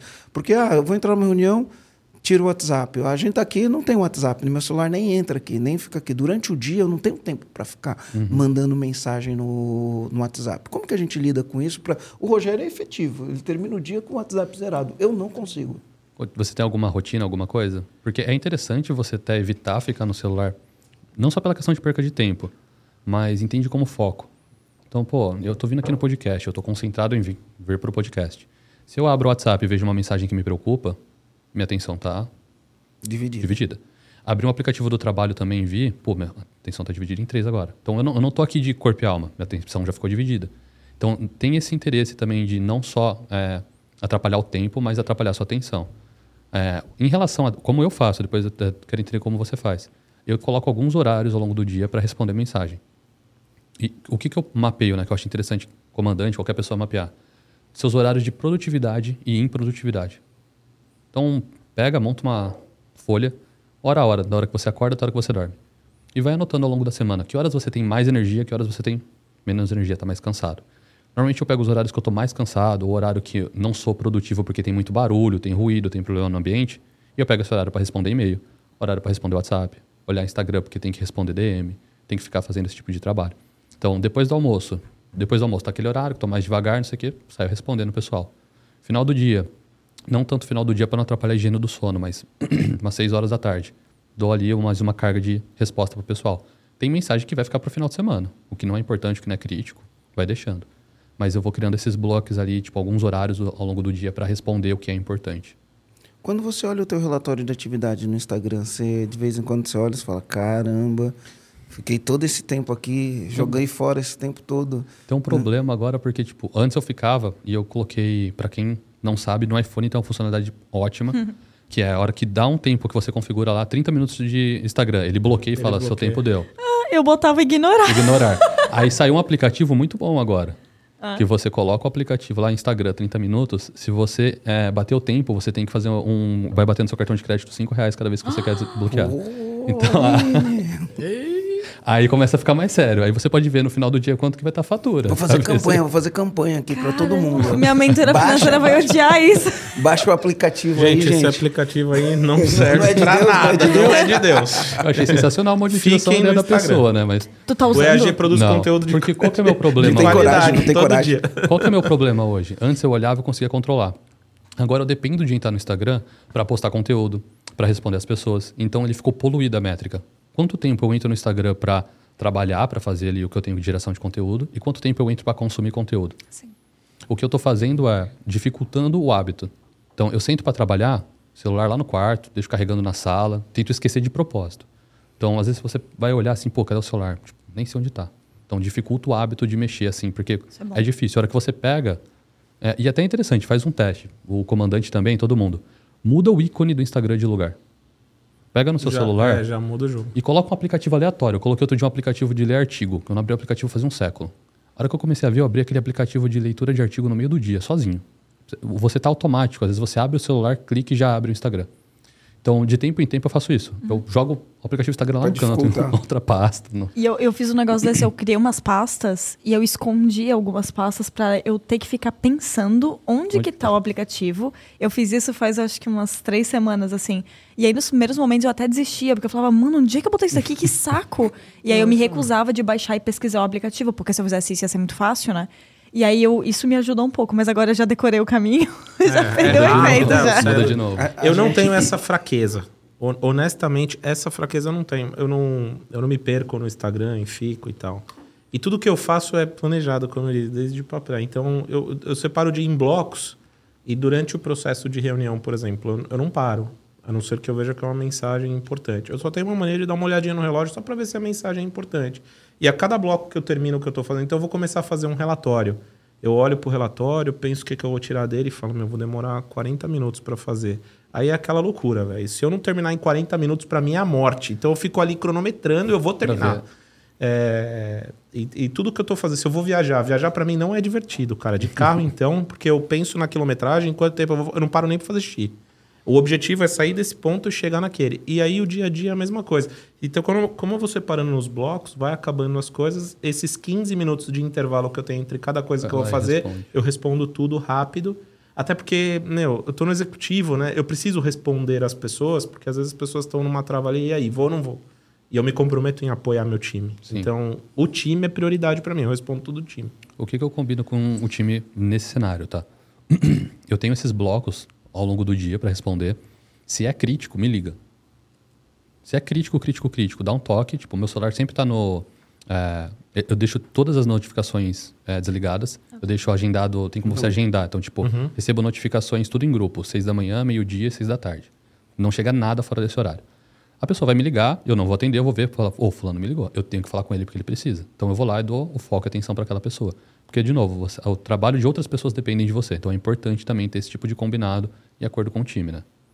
A gente falou de conhecimento, saúde, rotina. Foco. Nossa, a gente fez um. Foco. e agora, é, porque quando agora você está falando. Né? É, agora... agora... controle de estresse. Peraí, faltou, eu queria, eu queria... faltou um aqui, Marcelo. Ó, conhecimento, saúde. Rotina. Rotina. rotina foco, foco, Manejo de estresse. Manejo de estresse. Eu, eu, eu coloquei uma sexta habilidade aqui para você pensar sobre ela, tá? O manejo de estresse é o que a gente conversou lá no começo. Como que eu consigo organizar o meu dia a dia ou minha semana para é, reduzir o meu estresse de forma saudável? Porque olhando lá para aquela é, fórmula da produtividade que, que, a gente conversou, né? É a capacidade, produtividade é a capacidade que eu tenho de produzir algo consumindo alguma quantidade, algum recurso. Ah, o estresse ele vai impactar no seu recurso, no seu tempo, na sua motivação. Então, pô, se você está com uma, pouca energia, está estressado, está com pouca motivação, consequentemente você vai consumir muito recurso para produzir algo. Então, você tem que ter é, esse manejo de estresse ao longo do dia, ao longo da semana, tendo, como eu falei lá no começo, como que você controla esse pico de estresse? Será que você vai fazer uma pausa a cada duas horas para andar um pouquinho no, no, trabalho, ir pegar uma água, respirar, fazer uma técnica de respiração? Até vi num podcast aqui alguém falando de é, respirar foi pela, no meu podcast com pela barriga. o Wesley. Né? É. Foi. Que, meu neurologista ele recomenda fazer no mínimo 10 minutos por dia. Eu estou fazendo todo eu dia. Comecei, depois desse podcast, comecei a colocar. Cada duas horas, uma hora e meia, toco o despertador no celular. Tipo, faço uma respiração. Eu percebo que, tipo, às vezes você está pilhado, pilhado, pilhado. Calma. Então, aí você volta para o foco. Então, colocar isso ao longo do dia e ao longo da semana. Pô, eu vou ter todo dia um tempo para passar com a minha família, vou ter todo dia um tempo para passear com meu cachorro, vou ter um horário ali para meditar, um horário para praticar um esporte. Então, esse estresse vai caindo ao longo da semana e você consegue manter esse jogo no longo prazo. Porque é um jogo de longo prazo. É. Você não está aqui para correr e entregar uma empresa em uma semana, entregar resultado em uma semana. Tem Sim. que encontrar uma rotina que vai te levar isso para 5, 10, 15, 20, 30 anos. Então, o, o meu neurologista, ele recomenda o lance da respiração e ele fala que a gente tem que dar 10 mil passos por dia, movimento. Ele fala que movimento é importante. Então, eu venho trabalhar a pé, na maioria das vezes. Hoje, hoje eu vim de carro e ontem eu vim de carro porque ontem tinha previsão de chuva. Né? E, e, hoje também tinha previsão de chuva, então eu vim de carro. Mas normalmente eu venho a pé. Tem duas coisas em vir a pé. É lógico que né? Eu, eu me planejei para morar perto do, de onde eu trabalho, né? E nem, nem todo mundo consegue fazer isso, mas no meu caso isso daí se tornou possível. No meu caso, no caso do Rogério. Então, vir a pé tem uma vantagem do movimento para controle de estresse, cardio, esse tipo de coisa, e tem o lance do sol, que é a vitamina Também. D, que vai impactar no elemento saúde. Uhum. Né? Então, eu incluo isso na, na minha rotina. Só ia fazer um comentário que geralmente o que acontece, você falou muito de é, hábito. É, é eu, acho que eu senti, na verdade, todos esses tópicos, eles estão muito interligados com o tópico rotina, né? No final das contas, né? Sim, e, e assim, dentro da rotina, é até interessante porque existem tipos diferentes de rotina. Uhum. E é, é um pouco mascarado. Você tem rotinas de rotina matinal, que é o que você faz logo na hora que você acorda, como você organiza seu dia. Você tem rotina de é, saúde e autocuidado, que é a forma com que você vai cuidar do seu corpo, da sua mente. Você tem rotina de planejamento. Então, cada um tipo de um desses tópicos pode ser um tipo de Sim. rotina que você tem ali para cuidar do seu dia a dia. Perfeito. E, tipo, e dentro dessa linha, uma das coisas eu tava conversando com uma amiga minha esse final de semana e ela comentou que ela só detectou isso na terapia, né? Que ela tava vivendo vales, picos e vales. E aí, na terapia, o que ela foi perceber? Que nos momentos que ela tava assim, ó, muito mal, ela criava alguns hábitos, tipo meditação, respiração, atividade física e tal. E aí, quando ela ficava, tipo, muito bem, ela parava com esses hábitos. Aí o que, que Piorava, acontecia? piorava. Voltava pro vale de novo.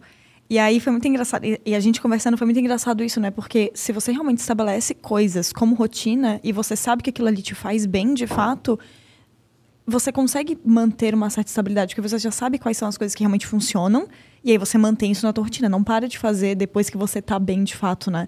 Então você mantém isso para sempre te energizar. E até dentro desse tópico, pegando o gancho, tem até uma pergunta aqui que a gente separou, que é, é como que o empresário, o comandante, ele consegue perceber as coisas erradas que ele tá fazendo no dia a dia dele. Porque se ele tem ali, vamos supor, tem essas quatro horas ali, ou até vamos juntar tudo, né? Porque às vezes ele tá até com o dia a dia dele de trabalho, já tá tudo errado também. Mas vamos juntar tudo, dentro das 24 horas do dia desse comandante. Como que ele percebe quais são as coisas erradas que ele tá fazendo? para que ele possa parar imediatamente ou mudar. É, tem que olhar para o dia todo. Não adianta olhar só para as quatro horas, porque no final você é um só, né? Ah, dormindo, no trabalho, em casa, você é um só. Me deram a definição da palavra indivíduo. Depois eu vou falar. Fala aí o que você vai falar, eu vou falar o que é in- indivíduo. Ou por que que é inter... qual que é o, o passo a passo que eu executo para fazer essa reflexão? E é uma reflexão que você tem que fazer pelo menos mensal, eu acho, para conseguir ter ali o resultado. Né? Primeiro é clareza. Qual é o, onde você quer chegar? Onde o comandante, onde o colaborador, onde qualquer pessoa quer chegar? Quais são suas metas? Seja não só na empresa, né? Normalmente a gente fala de meta. Você fala, ah, eu quero faturar tanto, ou minha meta é ter tantos clientes novos. Não, onde você quer chegar como pessoa? Tá? Você quer ter mais tempo com a família? Você quer se especializar e fazer um- uma pós-graduação, algo do tipo? Você quer competir no esporte, além disso? Tipo, que, onde você quer chegar em todos os âmbitos da sua vida? Tendo clareza de onde você quer chegar, tem o segundo ponto que eu faço, que é uma análise comparativa. Então, um exemplo. Eu quero eh, melhorar muito no esporte. Eu sou competitivo, comecei triatlon agora, gosto muito e quero eh, melhorar bastante. Eu vou parar, olhar para a minha rotina, olhar para os meus hábitos, olhar para os ambientes onde eu tô e vou entender o que, que ajuda eu chegar lá e o que, que atrapalha nessa jornada. O que, que falta adicionar aqui ou o que, que eu tenho que retirar. Então, pô, eu tenho amizades que me ajudam, eu tenho ambientes que me ajudam, eu tenho rotinas e hábitos que me ajudam, da mesma forma que eu tenho amigos que me atrapalham, ambientes que me atrapalham e rotinas que me atrapalham. Então, eu vou ter que fazer essa análise comparativa para cada uma das minhas metas. O ambiente sempre vence. O ambiente sempre vence. Cara, assim, é, exemplo, tenho, é, quero, quero competir, estou competindo no triatlon, provas mais simples, vou fazer o Ironman e eu quero fazer um tempo bom, eu quero melhorar meu tempo, eu quero evoluir nisso. Cara, eu cortei drasticamente é, saídas e, assim, é, com algumas pessoas. Não porque eu vou virar inimigo da pessoa, porque eu não gosto da pessoa. Mas porque, cara, é, vou sair com aquela pessoa, eu sei que talvez eu vou querer beber, eu vou querer comer alguma coisa que está fora da minha dieta. Então, pô, comecei a fazer esse corte, eu tô já faz 4, 5 meses sem beber. Tô levando minha dieta muito mais a sério. Então, você tem uma meta, você tem clareza de onde você quer chegar, você analisa, e tem que ser bem analítico mesmo, frio e Tem que calculista. saber o preço que você vai pagar, né? O que, que você ganha ou perde com cada coisa que você tem no seu dia a dia, cada pessoa que você convive? Essas pessoas, essas rotinas, esses hábitos e ambientes vão te ajudar a chegar lá ou estão te atrapalhando? Que é o segundo passo, análise comparativa. E o terceiro e quando as passo. pessoas que estão te atrapalhando estão dentro de casa, o que, que você faz? É, essa pergunta é difícil. Aí você. Eu acho que assim, tem alinhamento de expectativa, né? Tipo, pô, é, quero chegar lá, vamos chegar lá em conjunto, né? No caso, tipo, até o exemplo meu com a minha namorada. Pô, comecei a praticar mais esporte, comecei a ir mais nessa linha. Ela também começou a praticar esporte. Comecei a fazer o triatlon, ela foi lá, começou a correr. Aí ela começou a correr, eu falei, ó, você vai fazer uma prova de 10 quilômetros. Aí então começou. Botou Então, meta. você vai, eu coloquei meta. Então você vai indo junto, você tem que chamar a pessoa em conjunto. Se não está indo em conjunto, é realmente alinhamento, né? Aí é difícil realmente chegar a algum lugar, porque vai estar lutando contra. São energias que vão estar indo contra, né? Então, você tem clareza de onde você quer chegar, que é o primeiro passo. Você tem o segundo passo, que é realmente fazer essa análise comparativa para entender o que, que te ajuda, o que, que te atrapalha. E o terceiro passo, entrando até na linha de rotinas, é uma rotina de limpeza. Você tem que ter ali mensalmente, semanalmente, uma rotina de limpeza. O que, que é essa rotina de limpeza? Explica aí. Quais são as pessoas que eu convivo que não fazem sentido com o que eu quero alcançar? É uma- essa é uma pergunta polêmica. Hum, polêmica. Quais são as pessoas que você família, convive? hein? Quais são as pessoas que você convive, o que você escuta, que te influenciam no dia a dia, que vão fazer você chegar ou vão te atrapalhar a chegar até lá? É até aquela história, né? Você é a média das cinco pessoas que, Que você você, mais convive. Então, assim, pô, essas cinco pessoas que você convive vão te ajudar a chegar lá ou não? O ambiente seu vai te ajudar a chegar lá ou não? Será que você está estudando? Você tem alguma coisa, que, algum hábito, algum comportamento seu que você tem que deixar de fazer para chegar até lá? Ou até mesmo o contrário, né? Teve um amigo que me falou, tipo, você faz a limpeza muito bem. Mas, cara, pare e pensa, o que, que você pode, às vezes, comprar, adquirir ou relacionar que vai te ajudar a chegar lá mais rápido? Também é interessante. Pô, às vezes, exemplo do esporte. Eu tava treinando, treinando, treinando, treinando. Chegou uma hora que eu tava travado. Eu não conseguia mais treinar. O corpo tava muito fadigado. Ele falou, cara, para e observa. Contrata um fisioterapeuta, alguém para vir na sua casa uma vez por semana e fazer fisioterapia, fazer liberação miofascial. Tipo, pô, falei, beleza. Tipo, vou investir um dinheiro nisso, eu quero evoluir no esporte, faz sentido. Pô, o treino mudou da água pro vinho. Precisa momento. de ajuda externa. Então é interessante você olhar esses dois mundos. O que que é interessante você trazer para dentro da sua rotina que vai te impulsionar, vai acelerar a sua jornada O que, que você e tira? o que que você tira. É, mas um- uma coisa que eu acho que ajuda, né? Eu, depois eu vou falar do indivíduo, não esqueço não. E da, da cestabilidade. Você falou de cinco, eu vou colocar Da uma cesta na tua fórmula aqui, né? É, Quando você olha e fala assim, essas pessoas me ajudam ou me atrapalham, não quer dizer que você tem que deixar de gostar daquelas pessoas. Não é sobre isso, né? O carinho, o amor, né, a amizade, os bons momentos, né, tudo aquilo que fez com que aquela relação fosse agradável, aquilo continua. É só você entender que até aqui isso foi bom, né? A gente tem que honrar aquilo, até aqui isso foi bom, até aqui isso foi legal, né? Eventualmente, se um dia eu tiver num final de semana, encontrar, vou tratar bem, vou, vou- relembrar aqueles bons momentos, né? Vou ter a válvula de escape, mas no dia a dia eu tenho que fazer escolhas porque não dá para abraçar o mundo como um todo, né? Mas isso é fácil de falar na hora de fazer. A pessoa tem que, enfim, vencer algumas barreiras aí. Deixa eu falar do negócio do indivíduo. Qual a Né? definição? Então é assim, ó, a gente fala, ah, vida pessoal e profissional, né? Vida pessoal e profissional. E aí o Brian me falou isso, vou gravar um podcast com o Brian, vou trazer ele aqui. O Brian também é uma pessoa que, por conta do meu trabalho, eu conheci ele, ele me mandou um direct, ele fez um negócio muito legal e eu liguei para ele. E depois eu fui para Ribeirão Preto e, e tive com ele lá em Ribeirão Preto. E aí, a gente voltando, ele, ele pegou e falou assim: ó, esse negócio de ah, separar a vida pessoal da vida profissional não existe. Porque assim, ó, o que, que significa a palavra indivíduo? Tudo que tem in é não. Né? Tudo que tem in é não. Incompetente. Não tem competência. Né? É... Que outras palavras a gente pode ter? Agora Incapaz. fugiu. Incapaz. Não tem capacidade. Tudo que tem in na frente é não. Né? Imperfeito. Aí você vai lá, divi, indivíduo, divi, divisível, divi, divisível, duo, É de dois, né? dois. Então, ent- olha a palavra, é não divisível por dois. Então, a gente não divide a vida pessoal e profissional porque a gente é um indivíduo e, como indivíduo, nós não somos divisíveis por dois. E aí a gente fazer a nossa rotina, a nossa gestão disso daí, tá vendo? Ela tá dando Não, risada. quero, é que o Garu veio me olhar. É porque o Marcelo já tinha me contado, por isso que eu não fiz nenhuma cara espantada, Garu. não divisível por dois. Nós não somos divisíveis Não entre a vida pessoal e profissional. A vida é uma só. Uma coisa vai afetar né? a outra, né? E aí, no nosso manejo do- da nossa rotina, a gente tem que entender isso. O nosso manejo de estresse, a gente tem que, que entender isso. Não é divisível por dois. Mais uma prova de que o que a gente faz fora do trabalho Influencia. Influencia no que a gente faz no trabalho. Isso você tem que encontrar uma forma de uma coisa potencializar a outra, né? Como que seu pessoal potencializa seu profissional, como seu profissional potencializa seu pessoal. Perfeito. Cara, a hora que você consegue encontrar essa fórmula, que é muito que eu acho que o pessoal fala de propósito, né? Que ficou uma, uma palavra que até já ficou um pouco até muito, é, tipo, voada, assim, de tanto que as pessoas falam. Mas eu acho que é isso. A hora que você consegue encontrar a clareza sobre o que você vai fazer, tanto no pessoal quanto no profissional, e uma coisa começa a impulsionar a outra, é a hora que a coisa começa a ficar interessante. A hora que você- percebe que o trabalho está fluindo, a família está fluindo, sua vida está fluindo, as coisas estão se ajudando para você progredir. Qual que é o sexto item? Eu ia perguntar Ah, agora. Eu ia perguntar, eu ia fazer Item, duas perguntas. Segura, aqui, segura. Né? É a habilidade de ser feliz. Porque nada disso funciona. Peraí. É. Eu, fiz o, eu fiz o react A do react tá do onde? Matheus. O Matheus ficou tipo assim. Ele olhou Tô com pensando. de... A felicidade está na jornada, não é? Tudo Sim. isso aqui vai fazer parte da nossa jornada. Não adianta nada eu fazer tudo isso e no final do dia Não eu tá não estar satisfeito. feliz com o que eu estou fazendo. Né? A gente tem que curtir as coisas que a gente faz, a gente tem que curtir a jornada, a gente tem que ser feliz na jornada. O Abílio Diniz, Ele. Gente, eu queria gravar um podcast com a Abílio Diniz. Eu tô tentando, mas eu não consigo. Se alguém aí puder dar uma força, me ajuda. tá? Boa. Boa. Vamos mandar, E, hashtag e o Abílio Abílio Diniz falava assim, ó, o Abílio. o Abílio Diniz falava assim, pão de açúcar é lugar de gente feliz. E eu trago isso. Se você andar aqui no escritório, em todos os lugares tem plaquinha, né? Tá feliz, eu estou feliz, tem foto minha escrito tá feliz com ponto de interrogação. Eu acho que a gente no trabalho e na vida, a gente tem que procurar, no final do dia, a gente tem que procurar ser feliz, né?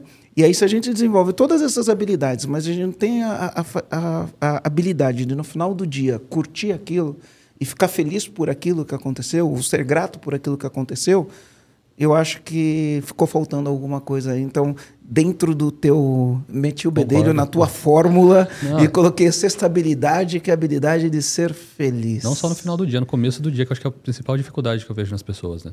É o cara que vai acordar para ir trabalhar e ele já não acorda feliz, porque ele sabe só o problema que ele vai ter, a falta de conexão que ele tem com o que ele tá Cara, eu vi um vídeo, eu vi um vídeo essa semana, mandei no grupo interno do EAG. Eu vi um vídeo no Instagram, O coloquei do no 10 grupo milhões interno. lá. né? Olha que legal. Um- Uma senhorinha, uma senhorinha conversando com duas jovenzinhas, né? E aí a, a senhorinha pergunta assim: Meu, se amanhã você ganhasse um milhão de reais, né? Você ficaria feliz, né? Sua vida mudaria? O que, que você faria diferente? Aí uma menina responde, outra responde, não sei o quê. Ela vai e aumenta. Ela fala: e se fosse 10 milhões de reais? Como seria? E aí ela se ilumina, abre um sorriso, fala um monte de coisa, a outra se ilumina, abre um sorriso, fala um monte de coisa. E aí a senhorinha pegasse e falasse assim: Mas se para você ganhar esses 10 milhões, você não acordasse amanhã, ainda assim você ficaria feliz? Aí a menina olha assim e fala: Não. Então você trocaria os 10 milhões por acordar amanhã? Sim, né? Então o que, que vale mais? Acordar amanhã Os ou, 10 milhões. ou os 10 milhões? Ela falou: acordar de manhã. Eu falei, por que, que a gente acorda e a gente não valoriza isso? Porque se eu tivesse 10 milhões, eu ia ser feliz. Se eu tivesse 10 milhões, eu ia fazer isso. eu- Mas se acordar é mais importante, vale mais do que 10 milhões, que, que eu acordo e não valorizo o fato de eu acordei? Por que, que eu acordo e não olho para a vida com uma visão positiva da, da vida? Por que, que eu não acordo e olho e falo, cara, hoje eu acordei, eu vou fazer tudo que tiver no meu alcance? Porque no final do dia eu não sei se amanhã eu vou acordar ou não. A gente tem o hábito de condicionar a felicidade, né? Tipo, ah, eu vou ser feliz quando eu tiver A. Vou ser feliz ou eu vou estar bem quando eu alcançar B. E, cara, a gente alcança, a nossa felicidade dura pouco, né? É, o momento que você consegue alguma coisa, você perde valor muito rápido. E a gente fica condicionando felicidade, condicionando felicidade, condicionando felicidade. É algo que tem que resolver no dia a dia. É, muito... o, o livro Jeito Harvard de Ser Feliz, ele fala, né? As pessoas acham que primeiro tem sucesso para depois ser feliz, quando na verdade é primeiro a gente é feliz, depois a gente tem sucesso. A felicidade precede o sucesso. Né? Pessoas tristes, depressivas, que produzem pouco, dificilmente elas vão alcançar o sucesso. Não posso afirmar né, que 100% das pessoas que não vão alcançar. Não posso fazer essa afirmação porque eu não tenho dados. Mas eu tendo a acreditar que pessoas depressivas, tristes, de mal com a vida, de mau humor, dificilmente vão encontrar o que é sucesso. E também sucesso é o seguinte, né? Às vezes tem sucesso financeiro, mas e aí? Né? se não é saudável, se não tem saúde, se não tem boas relações, se não tem bo- boas amizades, né?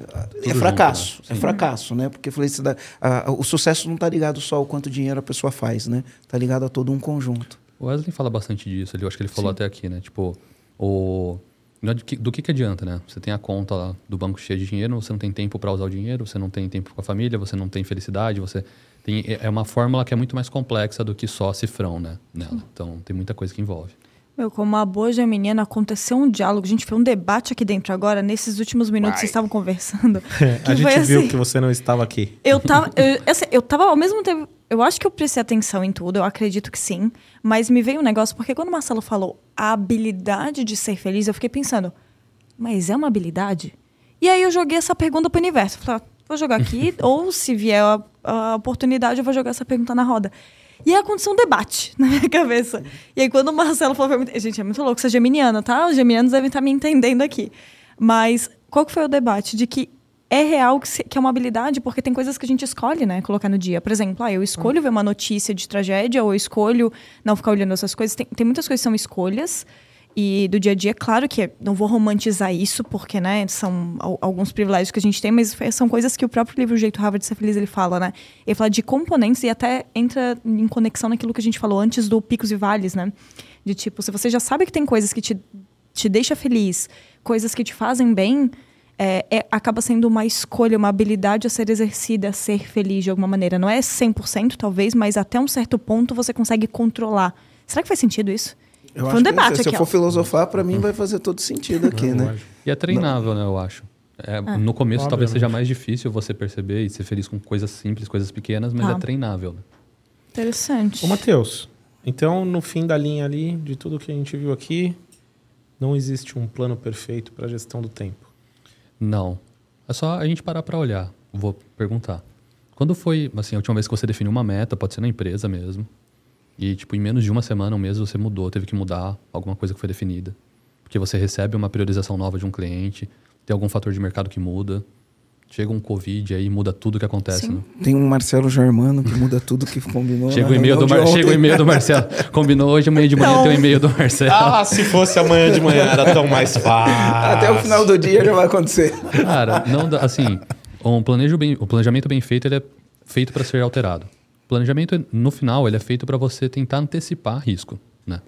Você monta uma rotina, monta um planejamento, você tenta antecipar o risco do que está para acontecer e ter clareza sobre os passos que você tem que executar. Então você tem ali aquela, aquela foto, aquela previsão do que tem que ser feito. Mas a partir do momento que você está tentando tirar do papel aquele planejamento, você não tem controle nenhum sobre o que vai acontecer. E é uma verdade triste, né? É um- até um pouco de estoicismo, né? Você não tem controle sobre nada que acontece em cima da sua vida. A partir do momento que você abrir a porta e sair para executar esse plano, é bem provável que muitas coisas vão dar errado.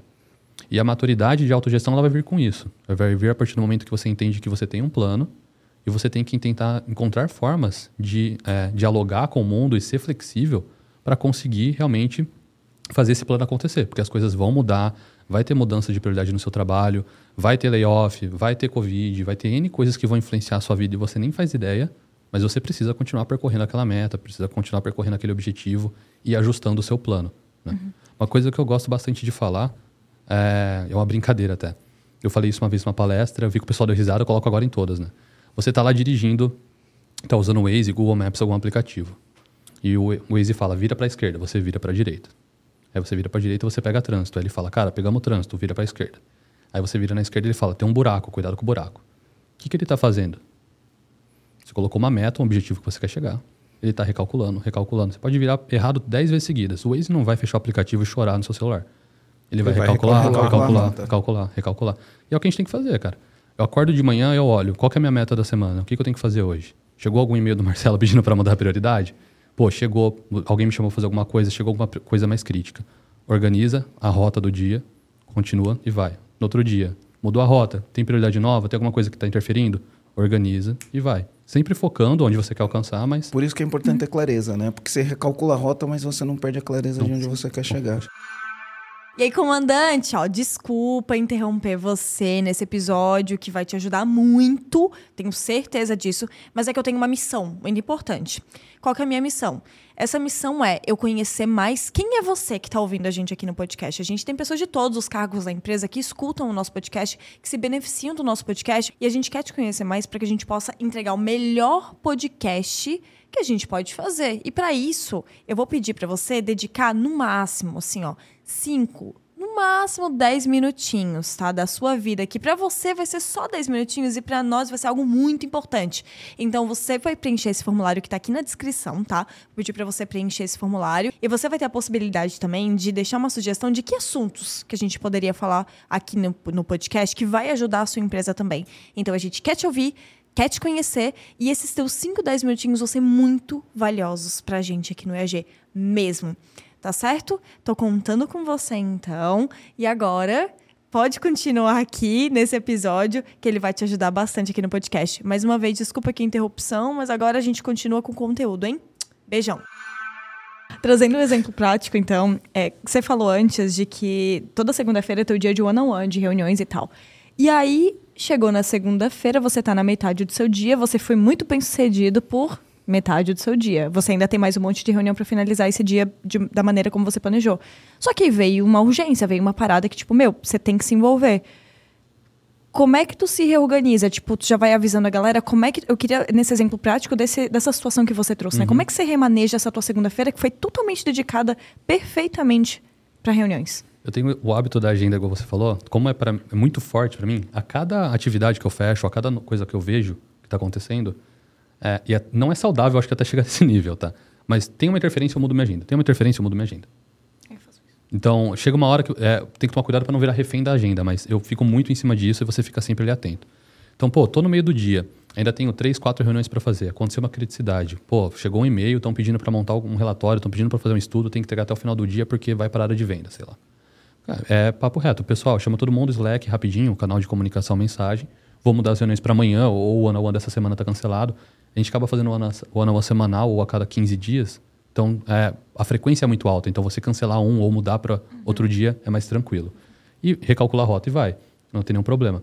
Você é, já deixa todo mundo avisado.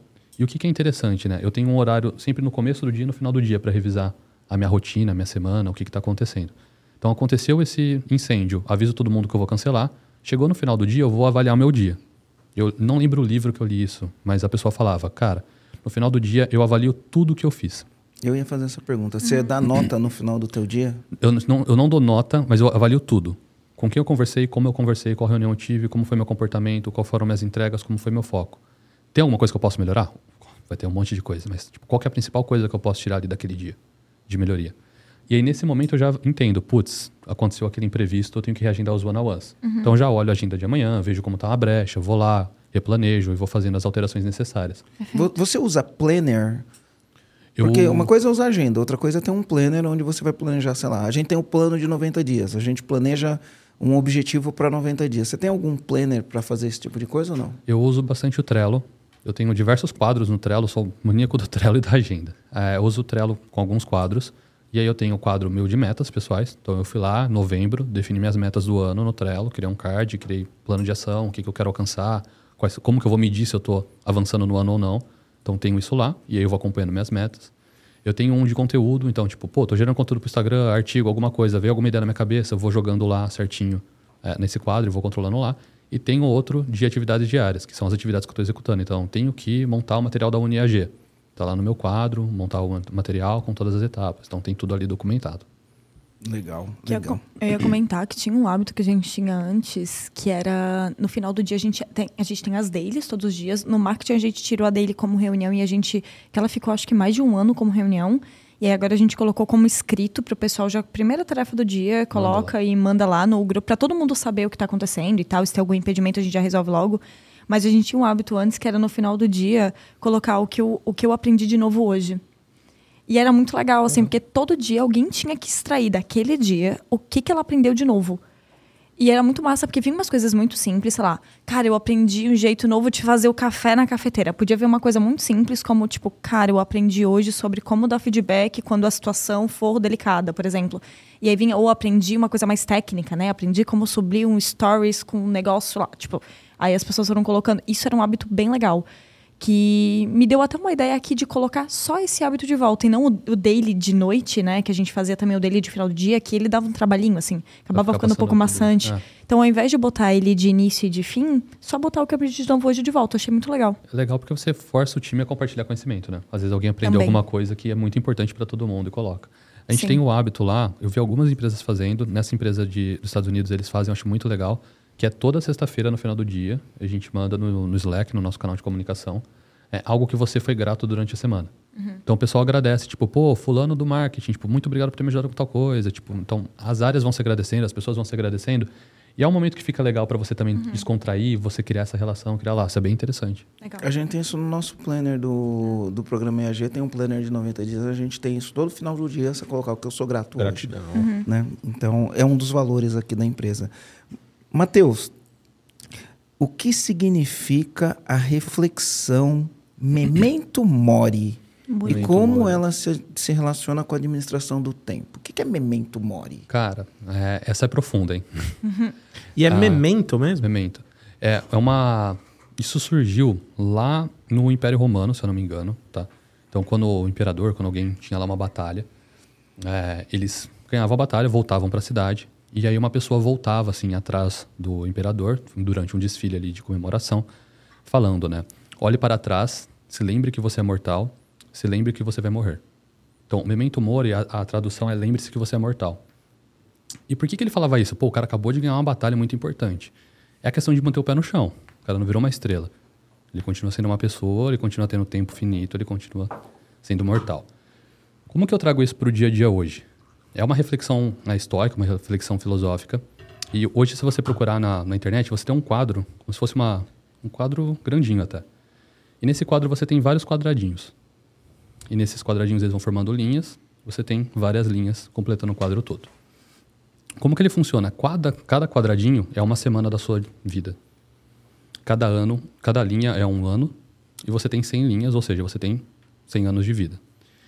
Cada é, semana que passa, você vai lá e pinta um quadradinho. Então, todo domingo eu sento lá, pinto um quadradinho e penso sobre alguma coisa. Gente, que Eu desesperador já vou fazer isso aí. 50, já foi metade do meu quadro. Então, a primeira vez que eu comprei, eu fui lá pintar um monte, comecei a pintar. Então, cara, domingo você chega, pinta um quadradinho e olha pro final. E pensa que você tá uma semana mais perto da morte. Te dá desespero? Jesus, Muito. Por quê? Olha palavrão, Aline. Desculpa, vai cortar aí, garoto. Te dá Olha o desespero? palavrão. Tem criança que ouve com o pai no carro. Não era pra dar? Isso, se você, qual que é o ponto? É, até daquele formato estoico. Tem o que você fazer? Não. Não tá no nosso controle. Não tá no seu controle. Vale a pena gastar energia com isso? Então, não vamos nem pintar o quadradinho. Não, mas é qual que é o ponto? Qual que é o ponto? A gente, ou, qual que é a importância do quadradinho? A gente tem, quando você olhar, é, um quadradinho por semana são quatro semanas por mês, 12 semanas no ano, 48. 48 vezes 100, tipo, se você for fazer 48 semanas vezes 100, isso vai dar 4.800. 4.800 quadradinhos. A gente tem quadradinho pra caramba, parece infinito, mas não é infinito. O objetivo é você lembrar que o seu tempo é finito. Você, se você chegar até os 100 anos, você ainda tem tantos quadradinhos. E fazer valer a pena cada quadradinho. Fazer valer a pena cada quadradinho. Eu, eu tô chegando na metade, nos 2.400. Então, todo domingo, a hora que você sentar lá e você pintar aquele quadradinho, é a reflexão de, pô, e se essa for a última semana, se esse for o último podcast, se esse for o último ano? Eu tô evoluindo e progredindo para a meta que eu quero? Eu tô usando o meu tempo da melhor forma que eu posso? Seja com a minha família, seja no meu trabalho, seja usando esse tempo para conseguir progredir com o que eu quero alcançar? Porque a gente tem essa falsa impressão que a nossa vida vai ser infinita, que a gente tem o tempo infinito. Mas, na verdade, não é. E, e é até interessante, tem um artigo em torno... Eu vou te mandar depois um artigo em torno desse quadro, que é o seguinte, ele vai colocando a marcação no quadro é, do tempo de vida de pessoas famosas. Então, é o do Elvis, é, do Einstein. Então, quando você O olha... Ayrton co- Senna teve 33 anos só, cara. É, esse é o ponto. Aí, quando você olha o quadro, e o Ayrton Senna teve 33, entendeu? E aí a gente acha que a gente vai chegar lá no final do quadro. ok? Então, é uma provocação. Não é para causar desespero, afinal, vo- da mesma forma que você está você tá comemorando uma semana de vida. Já causou. Você está comemorando uma semana de vida. E é para você refletir.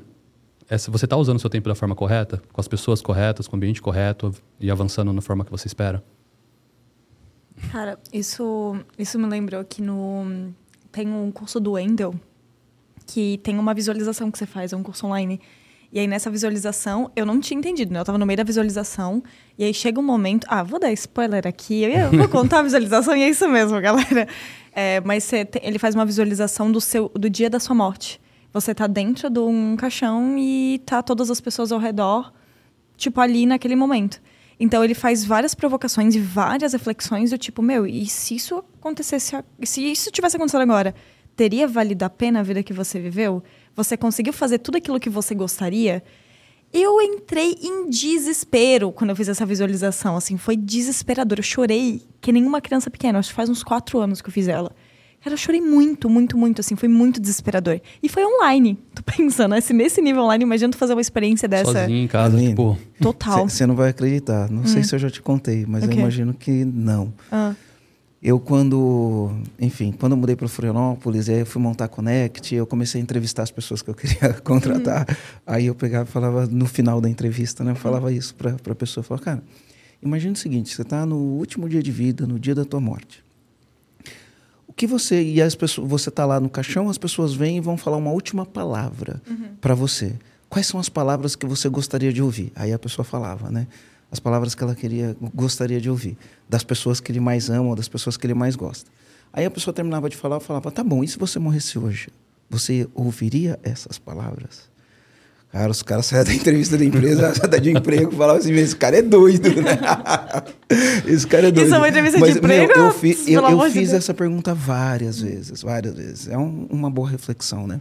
Dá pra entender a o garoto coerência, tá pensando né? ali, garoto, se fosse eu, você ia falar, foi tarde, né? Não, mas- E se fosse hoje, as pessoas falariam isso? Uhum. Porque a, a questão é, por que, que elas não falariam isso? Porque só no último dia O de que, que vida. falta, né? Né? O que está faltando para as pessoas falarem isso? Mas eu vou te dizer que o meu desespero, é, naquele momento, já tinham coisas que eu tinha realizado e tal, mas era um desespero do tipo, meu, mas ainda tem muita coisa por vir. Ainda tem muita coisa. Como assim, tipo, acabou agora? Já plantei muito uma árvore, maluco. já escrevi um livro, meu Deus. E o ainda tem muita coisa, é muito relativo. Hum. Tipo, uma vez eu coloquei uma meta, falei, pô, até os 30 anos eu quero alcançar isso. E aí você fala, cara, como eu joguei baixo? Ou como dá pra fazer mais coisa? Então, o, o ainda Claro. tem muita coisa é relativo. Às vezes a gente coloca meta, a gente coloca que a gente quer alcançar algum, algum desafio, a gente quer alcançar algum lugar na vida.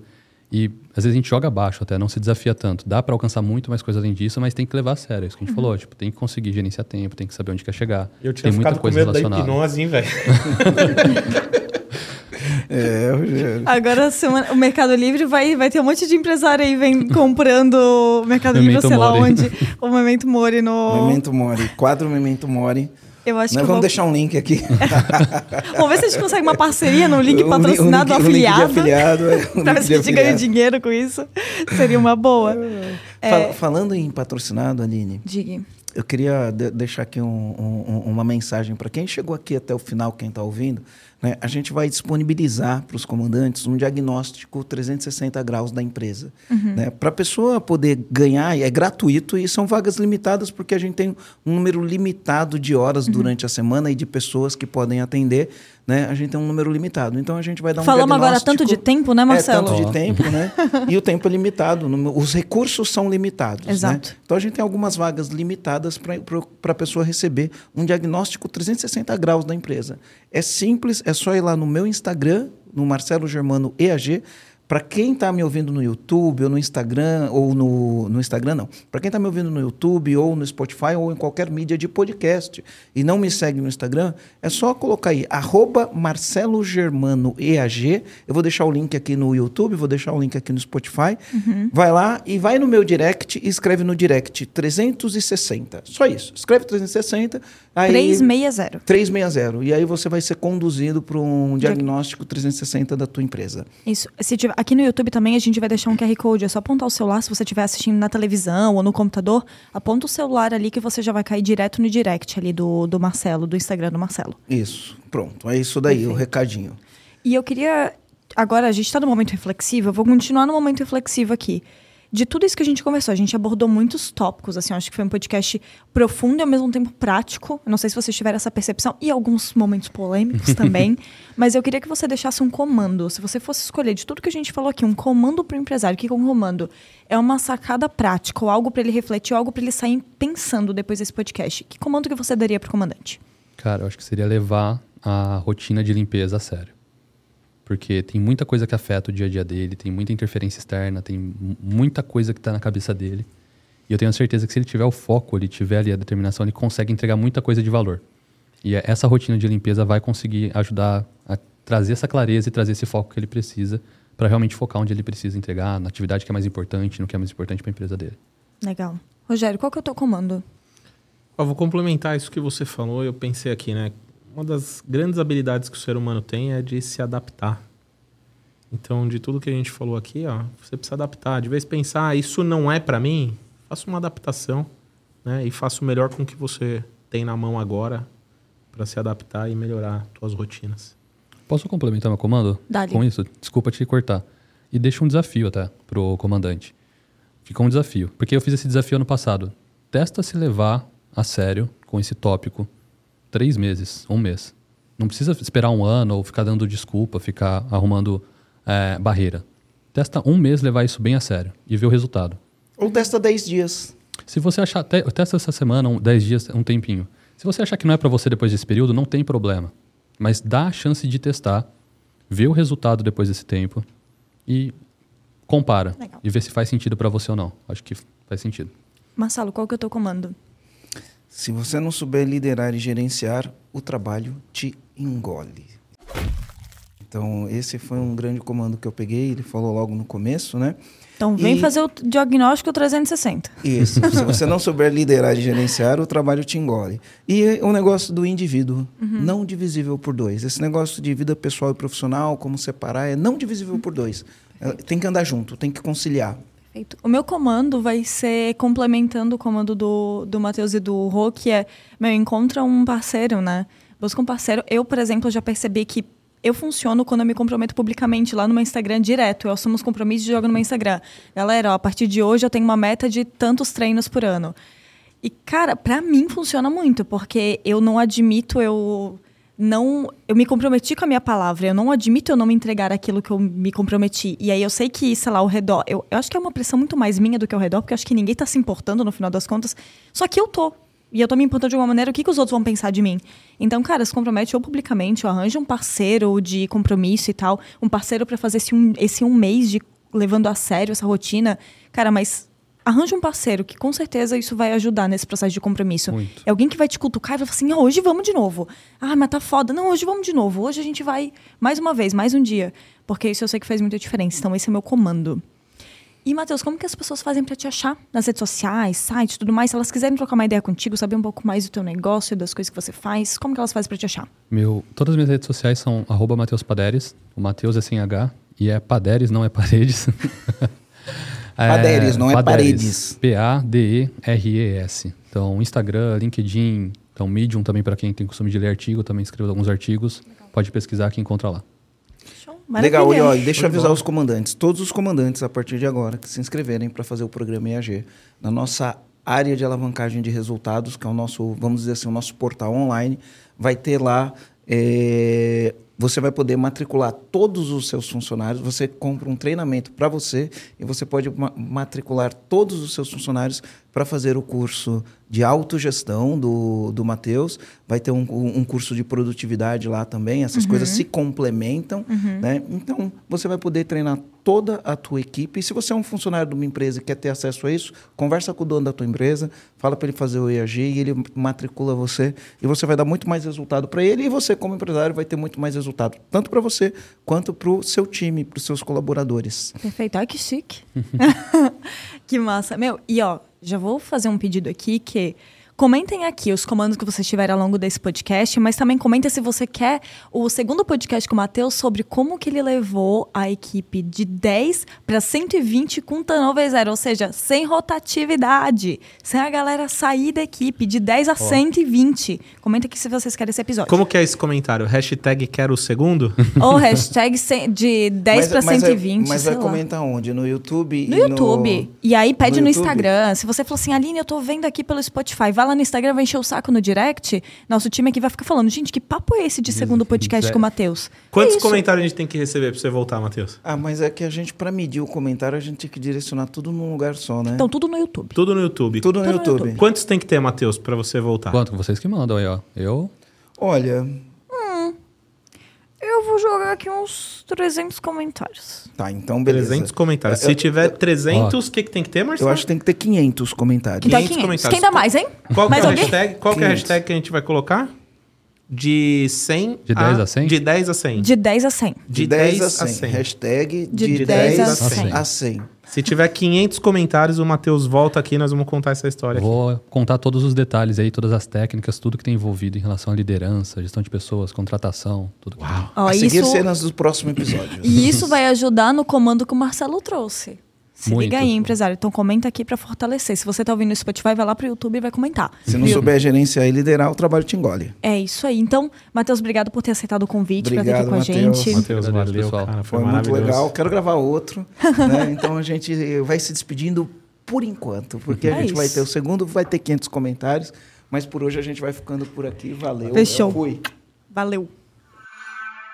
Para você que chegou até o final desse episódio, comandante, nós preparamos um presente para você. E esse presente é um resumo em PDF, que ele tá aqui embaixo na descrição. Então, para você acessar ele, você vai acessar no link que a gente deixou aqui embaixo, vai deixar os seus dados e você vai poder baixar esse PDF para você utilizar na sua empresa. E tenho certeza que ele vai ajudar você bastante a relembrar os principais pontos, as partes que você mais gostou e aquelas partes que você vai aplicar como plano de ação. É isso, espero que você tenha gostado do presente.